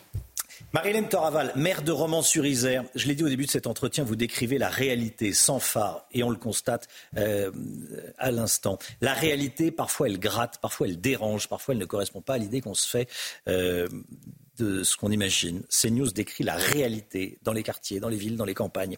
Et ça dérange certains, visiblement. Reporters sans frontières a saisi le Conseil d'État pour que la rédaction de CNews soit plus contrôlée. Comment est-ce que vous avez réagi quand vous avez découvert cela? Mais Moi, j'étais choquée. J'étais choquée parce que je ne pensais pas que ça pouvait encore arriver, ces choses-là. Euh, je, ne vais pas revenir sur euh, ce que vous avez euh, détaillé, mais je voudrais juste vous dire une chose. Pouvons-nous être libres de choisir les chaînes que nous allons regarder? Je veux dire, moi, on ne m'oblige pas à regarder ces news. On ne m'oblige pas à regarder d'autres chaînes. C'est-à-dire que la liberté de choix, la liberté de ton, ça veut dire que lorsqu'elle convient, lorsque la ligne éditoriale convient, eh bien, il y a des spectateurs. Je pense que vous avez des résultats qui sont là et qui le traduisent. Donc, euh, euh l'ARCOM, très bien, mais pensez à nous, laissez-nous choisir. Merci beaucoup, Marilène Toraval. C'était la grande interview sur CNews et sur Europe 1 de la maire de Romans-sur-Isère. Merci à vous, Madame le maire, et, euh, très bonne journée. Merci, Madame. CNews, il est 8h30, vous l'avez entendu, la maire de Romans-sur-Isère. Hein. Elle n'envoie pas dire ce qu'elle a à dire. Les choses sont dites. Euh, c'est pour ça que je voulais euh, la voir. Et d'ailleurs, je m'aperçois que j'aurais dû la, féliciter à nouveau pour son titre euh, d'élu local de l'année 2023, voilà, qui lui a été remis hier par le trombinoscope à l'Assemblée nationale. L'équipe de la matinale est là, vous le voyez. à l'écran. À la une ce matin, la délinquance explose à Annecy. La ville est un des points de fixation des migrants en provenance d'Italie. La vie quotidienne est rendue compliquée dans certains quartiers. On est allé sur place. À Poitiers, à Montauban, devant le château de Chambord, les agriculteurs maintiennent la pression sur le gouvernement. De nouvelles actions sont prévues, notamment la semaine prochaine. En quoi consisteront-elles? Je poserai la question à Patrick Legras. Bonjour. Bonjour Romain. Merci d'être avec nous, porte-parole de, la de la coordination rurale, avec nous en plateau. Vladimir Poutine est-il en train de préparer une arme spatiale nucléaire anti-satellite? On parle d'une arme, écoutez bien, qui volerait à Mach 8, c'est-à-dire aux alentours de 9000 km/h. On aura les explications d'Elisabeth Guedel depuis les États-Unis. Explosion de la délinquance. Donc à Annecy, délinquance de passage, augmentation du nombre de personnes en situation irrégulière, cambriolage. Longtemps épargné, le parquet d'Annecy fait face à une hausse impressionnante des procédures, Marine. Le cinéma euh, du centre-ville, par exemple, et le théâtre de trafic en tout genre. Des migrants squattent même les lieux à la sortie des séances. Reportage d'Olivier Madinier et Tony Pitaro. Au cœur du vieil Annecy, une petite place tranquille avec des bars, des boutiques, un cinéma. Daniel Falquet exploite le cinéma depuis 45 ans. Depuis quelque temps, les abords de son établissement sont le théâtre de trafic en tout genre. Des migrants viennent squatter, une insécurité grandissante qui l'inquiète. Ça fait plus d'un an qu'on voit toujours les mêmes. la police vient, ils, ils partent deux jours, ils reviennent systématiquement et ils reposent leur camp devant les sorties de secours euh, avec euh, tout leur matériel. Même une fois, ils m'ont mis le feu. Ils sont passés par les sorties de secours. Ils avaient un réchaud. Ça s'est enfumé dans la salle 3. Les pompiers ont dû venir. Avec son lac et ses montagnes, une certaine douceur de vivre régnait à Annecy. Selon la procureure de la ville, Annecy était plutôt préservée des phénomènes nationaux. Ce n'est plus le cas avec notamment l'apparition d'une délinquance de passage. Tout le monde sait qu'Annecy est une ville riche, une ville où il y a un pouvoir d'achat qui est important. Et forcément, bah, comme toute ville riche, ça attire les gens, les gens de passage. C'est-à-dire des gens qui sont bien structurés, bien organisés et qui montent sur Annecy. Alors, pour être bien plus que des voleurs, moi j'appelle ça carrément des pilleurs, c'est-à-dire des gens qui viennent et qui en une demi-journée vont piller les magasins du centre-ville. Signe de cette forte augmentation de la délinquance, le parquet d'Annecy a vu son activité exploser ces dernières années, avec par exemple une hausse des comparutions immédiates de 148% en 5 ans. La grève des contrôleurs de la SNCF, grève qui a commencé hier soir à 20h. Un millier de trains supprimés au total ce week-end, hein, Marine Oui, seulement euh, un TGV Inouï sur deux, un TGV Ouigo sur deux et un Intercité sur deux circulent ce week-end. En plein week-end de départ en vacances pour les zones A et C, ça s'annonce très compliqué pour les usagers. Les élèves des écoles de Béziers ont leur uniforme, leur tenue unique à l'école. Ça y est, ils ont récupéré le pantalon, le polo, le, euh, le sweatshirt. Et dans certaines écoles, ça coince. On demande euh, leur avis aux, élèves, aux parents, euh, aux professeurs. Du coup, parfois, ça coince. Certains n'en veulent pas. Est-ce qu'il faut l'imposer à l'école, au collège? Peut-être pas au lycée, mais école et collège, cet uniforme? Je vous pose la question depuis le début de la matinale. Voici vos réponses. Euh, pour ma part, je pense que oui, il faudra imposer la tenue puisque ça permettrait plus d'égalité entre les enfants, moins de comparaison, puisqu'il y a des familles qui n'ont pas la possibilité de souffrir euh, certaines marques, par exemple. Donc, euh, il y aura moins de frustration. Je suis complètement d'accord qu'il faut imposer euh, une tenue à l'école ainsi que le cartable. Au lieu de donner une prime au mois de septembre, euh, une prime scolaire, il faudrait que tout soit pris en compte. Comme ça, euh, il n'y aurait pas de, de, problème. Revenir aux valeurs anciennes à l'école, je pense c'est une très bonne idée. Il faut absolument imposer le port de la tenue unique. C'est évident qu'il faut l'imposer. Euh, pourquoi pas non plus leur demander le matin s'ils veulent faire des maths, du français, puis s'ils n'ont pas assez dormi, une petite sieste. C'est évident, il faut imposer. Euh, tout n'est pas négociable. Voilà, ça crée, ça, crée, du, euh, ça crée du, débat. On en parlait en, écoutant les téléspectateurs de, de CNews. Allez, on va changer de sujet. La mobilisation des agriculteurs. On est avec Patrick Legras, porte-parole de la coordination rurale. Bonjour Patrick Legras. Merci beaucoup d'être là. Euh, il y a eu de la mobilisation qui a repris hier. On voit des images. Elles sont belles et on va peut-être les voir en plein pot, comme on dit. Euh, les images de votre mobilisation à Chambord, notamment, hein, sur l'esplanade devant le magnifique château de Chambord. Nouveau coup de semonce avant le salon d'agriculture la semaine prochaine. Euh, qu'est-ce qui bloque encore? Bon, ça va faire quatre semaines qu'on se rencontre et qu'on vient sur les plateaux. Je pense que là, on a passé un cap, on a vu tout le monde plusieurs fois. Quand je dis tout le monde, c'est les groupes parlementaires, euh, Mm-hmm. le Premier ministre, le Président de la République. Donc, c'est, c'est, moi, j'appelle ça dramatique, mais aujourd'hui, on est obligé d'avancer beaucoup plus fort et beaucoup plus vite. Donc, comme on a dit aujourd'hui, et nous, on va donner, euh, puisqu'on est quand même le mouvement aujourd'hui euh, principal pour, euh, je dirais, sur le terrain, pour amener des revendications claires. Aujourd'hui, il nous faut, comme on a dit au président et au gouvernement, il nous faut à tout prix une urgence de, euh, de trésorerie type PGE, euh, ainsi qu'une année blanche, comme a pu le demander euh, plusieurs fois d'autres agriculteurs, entre autres la CR47. euh, parce que les trésoreries sont Année blanche sec. sur quoi? Sur les impôts? Sur- non, non, une année blanche, c'est un report des prêts. Euh, qui, qui est en Ah Un fait PGE, un PGE, un prêt- d'État, Ça, c'est un prêt d'État comme on a vu en Sarkozy avec un, un taux d'intérêt beaucoup plus bas. Et Mmh. après un report des annuités parce que, comme on a dit, euh, les trésoriers étant en sec, il nous faut de l'air. Alors, comme on dit, c'est pas une aide, c'est un report. Il y a juste qu'à avoir l'accord de l'État. Et ça, euh, c'est de la trésor. Voilà, ça c'est dans les clous. Ça c'est dans les clous aujourd'hui du gouvernement et du président de la République. De la même manière, sur, sur les prairies permanentes, euh, oblige- on, on- on a déjà dit que ceux qui n'ont plus de bêtes, puisqu'on veut une baisse des bêtes, ceux qui n'ont plus de bêtes, ils vont pas remettre des prairies. Donc ça c'est simple à comprendre. Mmh. On nous dit de baisser les bêtes, et par contre il faut garder des prairies. Alors à moins, euh, je sais pas si vous, Vous avez pas des- mettre de la prairie Bah, bah, pour- je pas de sais pas ce qu'on va mettre, à, Ouais, à moins, à ouais. moins qu'on veuille les tondre pour, euh, pour mettre Vous des voulez les tondeuses. cultiver. ou des, ou je sais pas des voilà. euh, Vous les des cultiver, pas faire de la prairie. Ben voilà, ça, c'était acté. Oui. Là, on fait une marche arrière. Et ça, c'est européen. Deuxième chose. Après, la, loi- la loi Egalim, on en a encore parlé euh, hier. euh, Bon, ça, la, la- la renforcer, c'est bien, mais aussi la simplifier. Vous Mm. pouvez mettre autant de contrôleurs si les gens ne sont pas honnêtes. Ça, c'est. Et, après, euh, là où on, où on n'est toujours pas d'accord, et là où on a le syndicat Mm. euh, majoritaire qui a accepté, puisqu'il a envoyé dans toutes les chambres d'agriculture le fait que c'était acté, les fameux 4% de jachère Mm. transformés en 4% de culture agri-environnementale, ça, on n'est toujours pas d'accord. Et ça, c'est clair que nous ne l'accepterons pas. Et de la même manière, les contrôles pédagogiques pour tout ce qui est contrôle européen, satellite. Et la dernière chose, et là c'est pour ça qu'on veut une réponse claire avant jeudi soir, puisque à partir de vendredi, on va partir sur un système euh, salon. On veut à tout prix que l'exception agriculturelle euh, lors de la conférence à Abu Dhabi du 26 au 29 février qu'a proposé et qu'a je dirais, qu'a dit M. Attal, il y ait une confirmation, je dirais, de, de- je dirais claire et nette avant vendredi.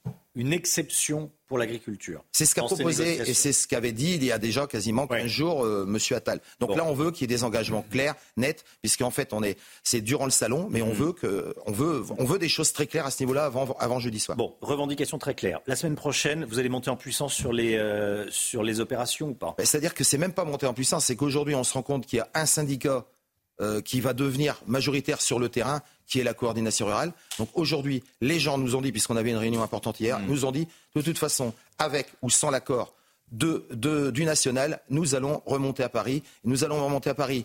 euh, ce qui est autorisé à- avec, euh, je dirais, avec énormément d'agriculteurs, mais aussi on va remonter. et je- vous avez un scoop là, on va remonter avec des tracteurs sur Paris. À partir de quand? Ça, je le dirai pas parce que vous devez bien vous douter que, comme j'ai déjà dit, euh, on n'est pas, on n'est pas des lapins de trois semaines. Donc, on vous dit qu'on va monter sur Paris avec des tracteurs. Quand je dis on, c'est les agriculteurs. Je suis que porte-parole. À partir de quand? On va monter sur Paris. On le dira La pas. semaine prochaine. Ah, c'est certain. Donc avant le, entre euh, maintenant, entre euh, vendredi 8h37 et, jeudi soir. Voilà. Euh, quel accueil allez-vous réserver à Gabriel Attal et à Emmanuel Macron au salon? Je vous le dirai vendredi. Ok. Est-ce que vous allez lui serrer la main s'il vous tend la main? Moi, je suis porte-parole. Je suis pas, je fais pas partie des gens qui, ré- qui réceptionnent les, les- les gens politiques au salon.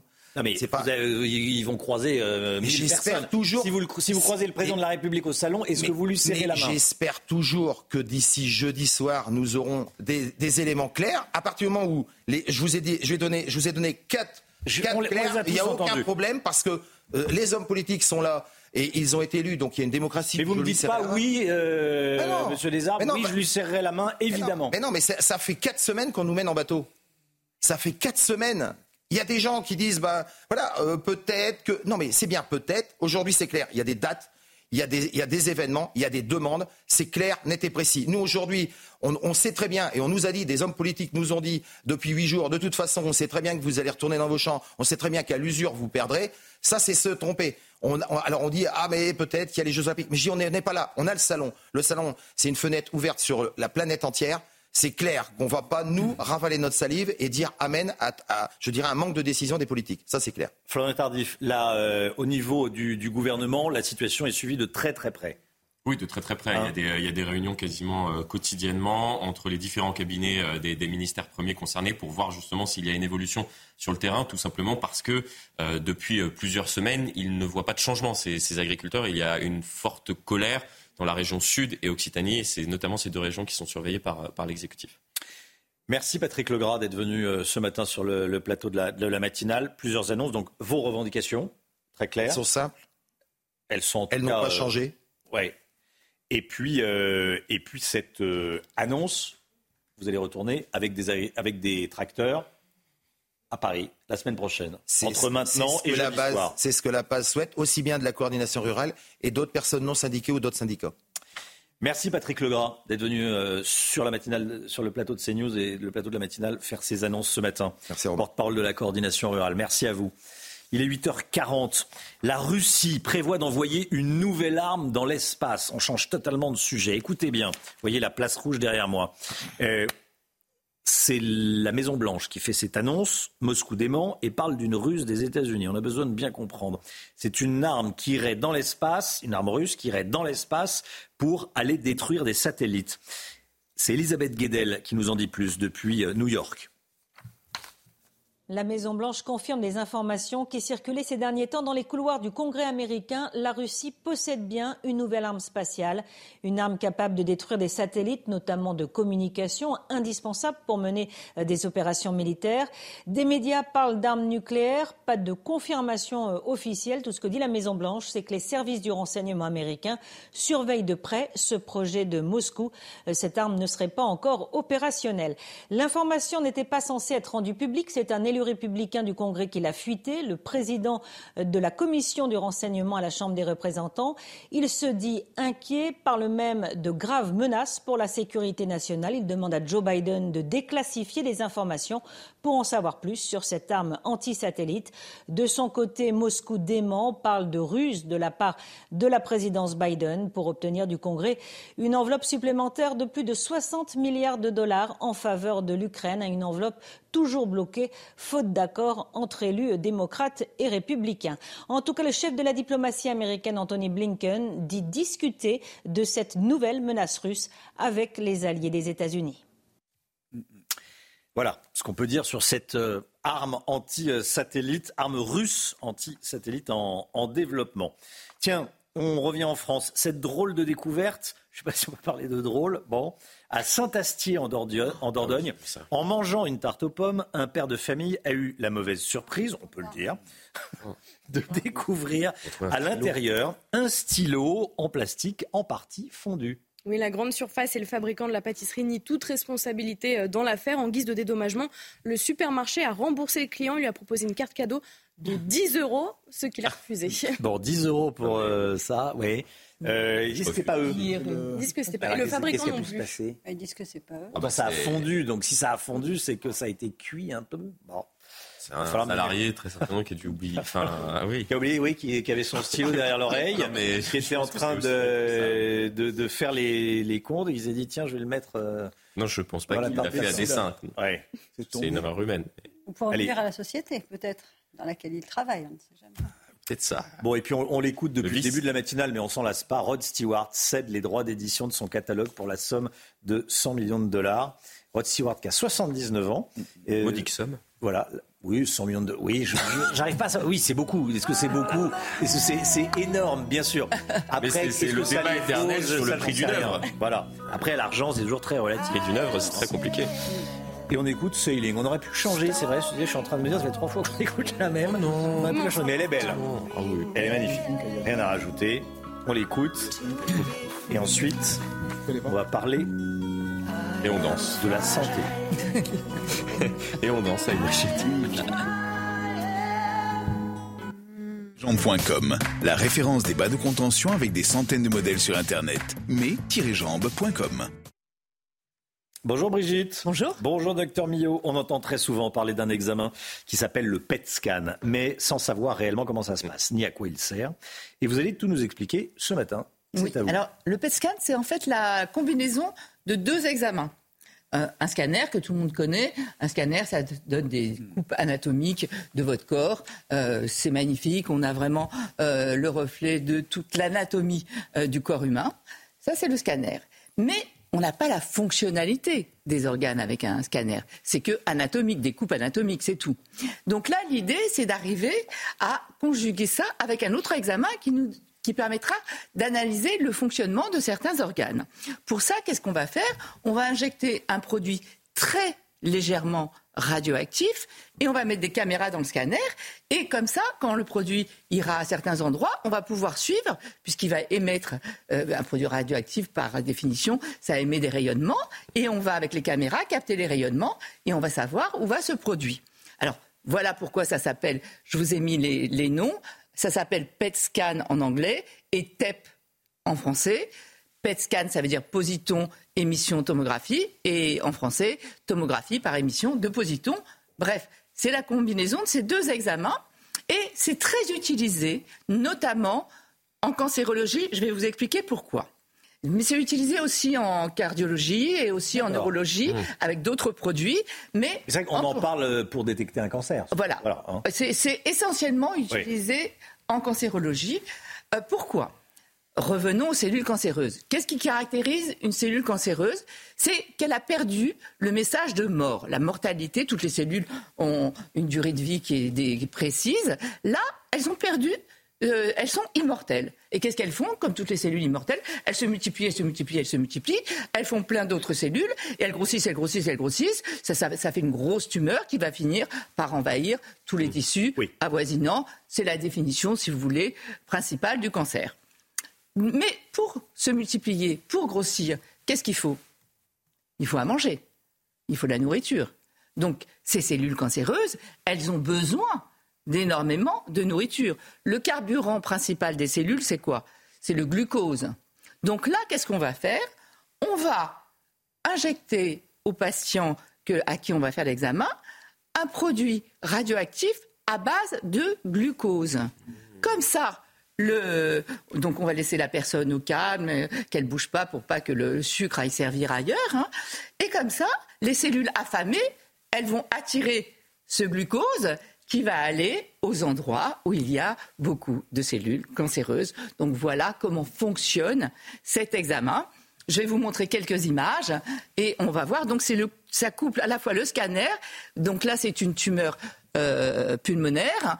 On va voir d'autres examens. Donc on a à la fois et les images anatomiques et mmh. les images fonctionnelles du scanner. Ça permet de faire, on va en voir d'autres. Ça permet. Euh... Mais Brigitte, j'aimerais qu'on comprenne bien ce qu'on ce qu'on montre. Là où il y avait des points noirs tout à l'heure, là c'est rouge. Euh, là, là où vous voyez des petits points, vous regardez là où Il y a des cancers partout où il y a des.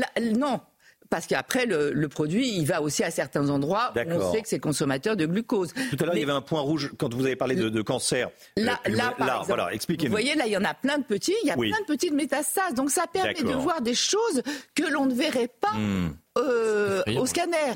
Très bien. Et ça permet vraiment d'aller et on va injecter des produits différents. Si on veut un examen au niveau du cœur, de la prostate ou du cerveau, on va hmm. injecter des produits différents. Mais voilà le principe de cette combinaison d'examens. Vous disiez que ça permet le diagnostic. Non seulement ça permet le diagnostic d'un cancer, ça permet le diagnostic de toutes petites métastases. Les métastases sont des bébés cancers, si vous voulez. Quand le cancer primitif va essaimer, va envoyer des cellules cancéreuses ailleurs et elles vont aller dans différents organes ailleurs. Donc ça va permettre de voir les métastases, ça va permettre de suivre des traitements aussi euh, vous faites un traitement et vous voulez savoir s'il a hmm. fonctionné ou pas, s'il a été actif sur les métastases ou pas. Donc on va faire un PET scan de suivi de traitement. Vous voyez, ça a quand même vraiment révolutionné euh, le suivi de ces examens. Donc ce mélange à la fois d'anatomie et de fonction euh, grâce au, au PET scan. C'était votre programme avec mesjambes.com, la référence des bas de contention avec des centaines de modèles sur Internet. mes-jambes.com voilà, passionnant. Merci mm. beaucoup. Euh, merci, docteur Millot. Demain, dans BDM, bonjour, docteur Millot, à 10h30 sur CNews, vous nous parlerez de cet instrument extraordinaire qu'est la voix, qui nous sert à communiquer. Pardon? Donc vous vous servez Ah oui, ça, je, serais malheureux sans Est-ce que vous savez comment la chouchouter?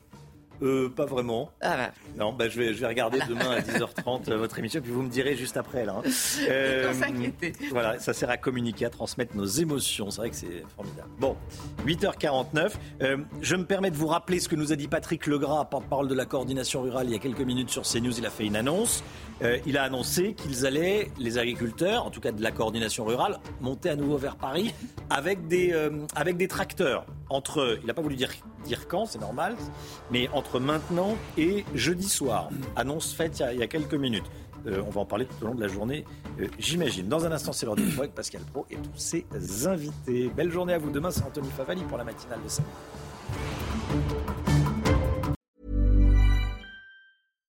Hi, I'm Daniel, founder of Pretty Litter.